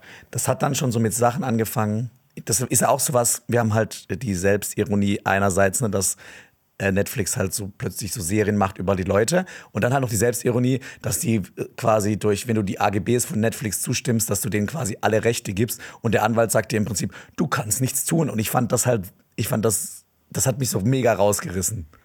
Ich fand halt, das haben wir schon was South Park halt gehabt. Also Human äh, iPad, wie die Folge hieß, äh, da geht es auch um die AGB, die keiner liest und sowas. Ähm, ich muss sagen, boah, nach dieser ersten Viertelstunde ging es richtig bergab und dann war es so, oh, sie kackt in eine Kirche. Und ich denke so, Und, oh Moment, Gott. was ich auch noch, was ich auch noch so ein bisschen, das habe ich nicht so ganz verstanden. Warum ist Joan is Awful so ein großer Hit bei dieser Streaming-Plattform? Also wissen die Leute schon, was in dieser Show passiert, dass das quasi das alltägliche Leben von einer Person ist? Mhm. Weil ich fand, so der Inhalt der Serie sah überhaupt nicht spannend aus. Gerade so die erste Folge war eigentlich komplett lame. ja, gut. Also ich stimmt. meine, ich habe mich dann auch am Ende gefragt, warum hat diese Joan, warum hat diese Joan nicht einfach so drei Tage lang nichts gemacht, dann wäre die Serie einfach abgesetzt worden. Aber nee, sie hat einfach so das Krasseste Und- gemacht, dass es einfach spannend bleibt. Seit wann wird bei Netflix denn äh, hier nacheinander released, nicht alles auf einmal? ja, das stimmt. Und aber, aber du hast auch gesagt, ich mochte die erste, du mochtest die erste Viertelstunde von Joan is Awful und äh, ne, dann haben die Leute von Joan is Awful die erste Viertelstunde geguckt und fanden es toll. Weiß ich, ja. Also, also ich war, also ich, ich, es ist schon die Nicht aus diesen Gründen. Es ist schon die Black Mirrorigste Folge mit, auf jeden Fall, die nach dem klassischen Prinzip ist, die natürlich dann auch ne, moderne Technik ähm, in den Vordergrund dann stellt und die Gefahr davon irgendwie. Also ich finde halt so, die, die krasseste Nachricht dieser Folge war halt immer auch dieses, diese Kritik daran, dass man halt seine Stimme und sein Gesicht verkauft und dass man das so nach dem Tod noch verwenden kann. Hat man hier an Michael Sarah zum Beispiel ja gesehen, der wird einfach so als Hausmeister eingesetzt. Das war ja. halt so eine Kritik. Und ich finde, daraus hätte man einfach viel mehr machen können, weil ich fand halt tatsächlich Salma Hayek jetzt nicht besonders überragend. Ich fand das toll, wie sie sich selbst gespielt hat. Ja, aber. Hayek und so. Ja, aber ich glaube, das ist, aber das ist halt genau was so. Oh Gott, das ist fucking Salma Hayek. Ah, das ist fucking Salma Hayek. Also Salma Hayek ist jetzt auch nicht der große Wurf äh, auf der, in der. Hayek? Für was? Von Das Till Dawn? Ja, Frieda? ja ich, bin jetzt, ich bin jetzt nicht wie Quentin Tarantino, dass ich da auf, auf, auf diese. Äh, Also ich ja. finde, Sam Hayek ist einfach ein Icon. Ich finde, wir hätten, hätten so ein Element rauslassen können und das ist eben dieses, ähm, das ist halt eine Welt innerhalb von einer Welt, innerhalb von einer Welt, dieses, was du gerade gesagt hast, schon Matroschka. Äh, das fand ich am Ende dann zu viel noch Ja. drauf und dass dann halt noch so dieses Ausblick äh, genannt wurde, dass quasi jeder Mensch auf der Welt seine eigene Serie bekommt. Ja, das fand das- ich dann irgendwie, das war mir dann zu weit weg. Das kann ich verstehen, aber ich fand es trotzdem, also ich habe mich wirklich da durchgezogen gefühlt. Schicht für Schicht hat sich das ja immer so weiter ähm, gezogen. Und ich war wirklich, okay, gut, ich will, ich, ich will jetzt wissen, was es damit auf sich hat. Was ich dann aber gerne noch gewusst hätte, was hat es jetzt eigentlich mit der originalen Joan eigentlich auf sich? Was hat die eigentlich genau falsch gemacht, damit, damit es nämlich zu diesem Szenario kommt? Denn das zeigt ja auch so ein bisschen, dass Medien immer gerne ein bisschen übertreiben, wenn es um die Darstellung der Wirklichkeit geht. Denn jede weitere Joan-Version, also Joan is Awful, ist nochmal eine Spur mehr awful als das Original, was ihr jetzt zugrunde liegt. Also es ist immer noch mal ein bisschen drastischer. Schlechtes Writing. Was? Schlechtes Writing hat die genau. das. Äh, Ah, okay, na, ja, aber also insgesamt, was würde ich sagen? Also ich fand es tatsächlich mit einer schwa also die, äh, genau, die Folge, äh, das Ranking erstmal vier Punkte von mir nur. Ich, Ich hätte die auch der schwächste. Folge vier Punkte Das ist die schwächste. sieben. ich würde sieben gehen. Okay. Ich fand- Insgesamt Staffel finde ich die, mit die schwächste Staffel mit. Ja, also für mich persönlich, ja. Also leider ja. Also ich finde, diese Serie hatte so viele interessante Settings, aber bei mir hat es fast bei jeder Folge so an der Umsetzung dann gehapert. Das war so ein Element zu viel, ein Twist zu viel ähm, und teilweise ein bisschen zu effektheischerisch. Aber es sieht top aus und ich fand den Cast eigentlich durchweg echt gut. Also gerne weiter mehr machen, gerne vielleicht auch Ja, das Red Mirror Label, eigentlich. gerne mehr, Mehr, mehr, mehr, Red mehr. Mirror und vielleicht dann wieder zurückbesinnen auf alte Werte, aber mit neuen Ideen. Aber ich glaube, da draußen sind noch genug Ideen. Wir befinden uns, ne, es sollte ja auch eine Folge mit ChatGPT geben, ne? sollte Charlie aber Brooker auch mal ne- jemand anderes an. Das stimmt, ja. Er wollte. ChatGPT ja eine schreiben lassen, das haben sie machen sie da. Also die war zu schlecht, glaube ich. Da haben sie es nicht also umgesetzt. ich, also, also ich würde ich würd auch gerne noch mal mehr sehen und ich fand, ich fand dieses, diese Grundthematik, dieses, dieses Selbstreferenzielle mit dem Streamberry auch, so, dass er in zwei Folgen vertreten war, fand ich, also es hat ja einen krasseren Medienfokus nochmal, hatte ich das Gefühl, als andere, als andere Staffeln. Und ich fand das prinzipiell gut, Ja. aber letztendlich Umsetzung. Sind, genau, Ja. gibt es da so ein paar Sachen, aber nichts, nichtsdestotrotz finde ich, ist es eine sehr kurzweilige Staffel mit, äh, mit fünf Folgen, ne? Fünf. Genau, fünf, finde ich, kann man sich gut an einem äh, Tag weggucken. Und ich hatte damit echt Spaß und deswegen würde ich sogar noch. Ich hadere zwischen sechs und sieben Punkten. Also ich glaube, irgendwas dazwischen wird es bei mir sein, weil ich. Samt. Ja, bei Gesamt. Fünf gesamt. Fünf. Ja. Ja. Das wird doch nicht so weit voneinander entfernt. Ja, Nur bei den einzelnen Folgen. Ist ja, ach komm, ich. Komm, wir reden komm, mal über Indiana Jones 4. komm, Nein. Ich, äh, ich, Ich glaube, ich habe zehn. genau, ich gebe einfach mal zehn. So. Ne, bitte. Folgt uns auf Spotify und gebt uns eine gute Bewertung auf allen Plattformen. Das hilft uns sehr. Und ähm, wir wollen euch einen Podcast ans Herz legen, und zwar Deutschland 3000 von und mit Eva Schulz. Und dazu kommt jetzt ein kleiner Trailer. Tschüss. Tschüss. Hallo, ich bin Eva Schulz und das ist mein Interview-Podcast Deutschland 3000. Hier verbringe ich immer so eine gute Stunde mit Menschen aus ganz verschiedenen Bereichen, irgendwo zwischen Pop und Politik. Von Gästen wie Schauspieler Frederik Lau, Eva Schulz, grüße dich. Musikerin Nina Tschuba Ich hoffe, ich rede nicht zu viel. Nein, das ist der Sinn. und Entertainer Riccardo Simonetti Das ist ganz schön viel Interview. Ich finde, du könntest auch mal was preisgeben hier. bis hin zu Bundeskanzler Olaf Scholz. Wer einen solchen Krieg beginnt wie jetzt Russland gegen die Ukraine, wird niemals, selbst wenn alle militärischen Erfolge sich einstellen würden, Gewinner sein. Mein Ziel ist, diesen Leuten so zu begegnen, wie ihr sie vorher noch nie gehört habt. Äh, Aber es ist eine alte Kinderpsychiatrie, in der ich auch drin war mit zwölf. Eva, was soll ich sagen?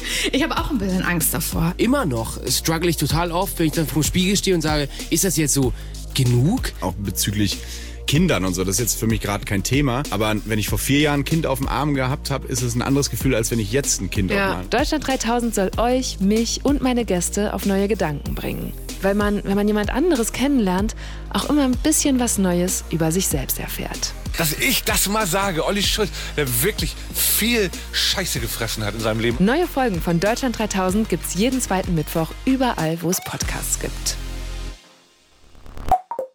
Das war ein Podcast von Funk.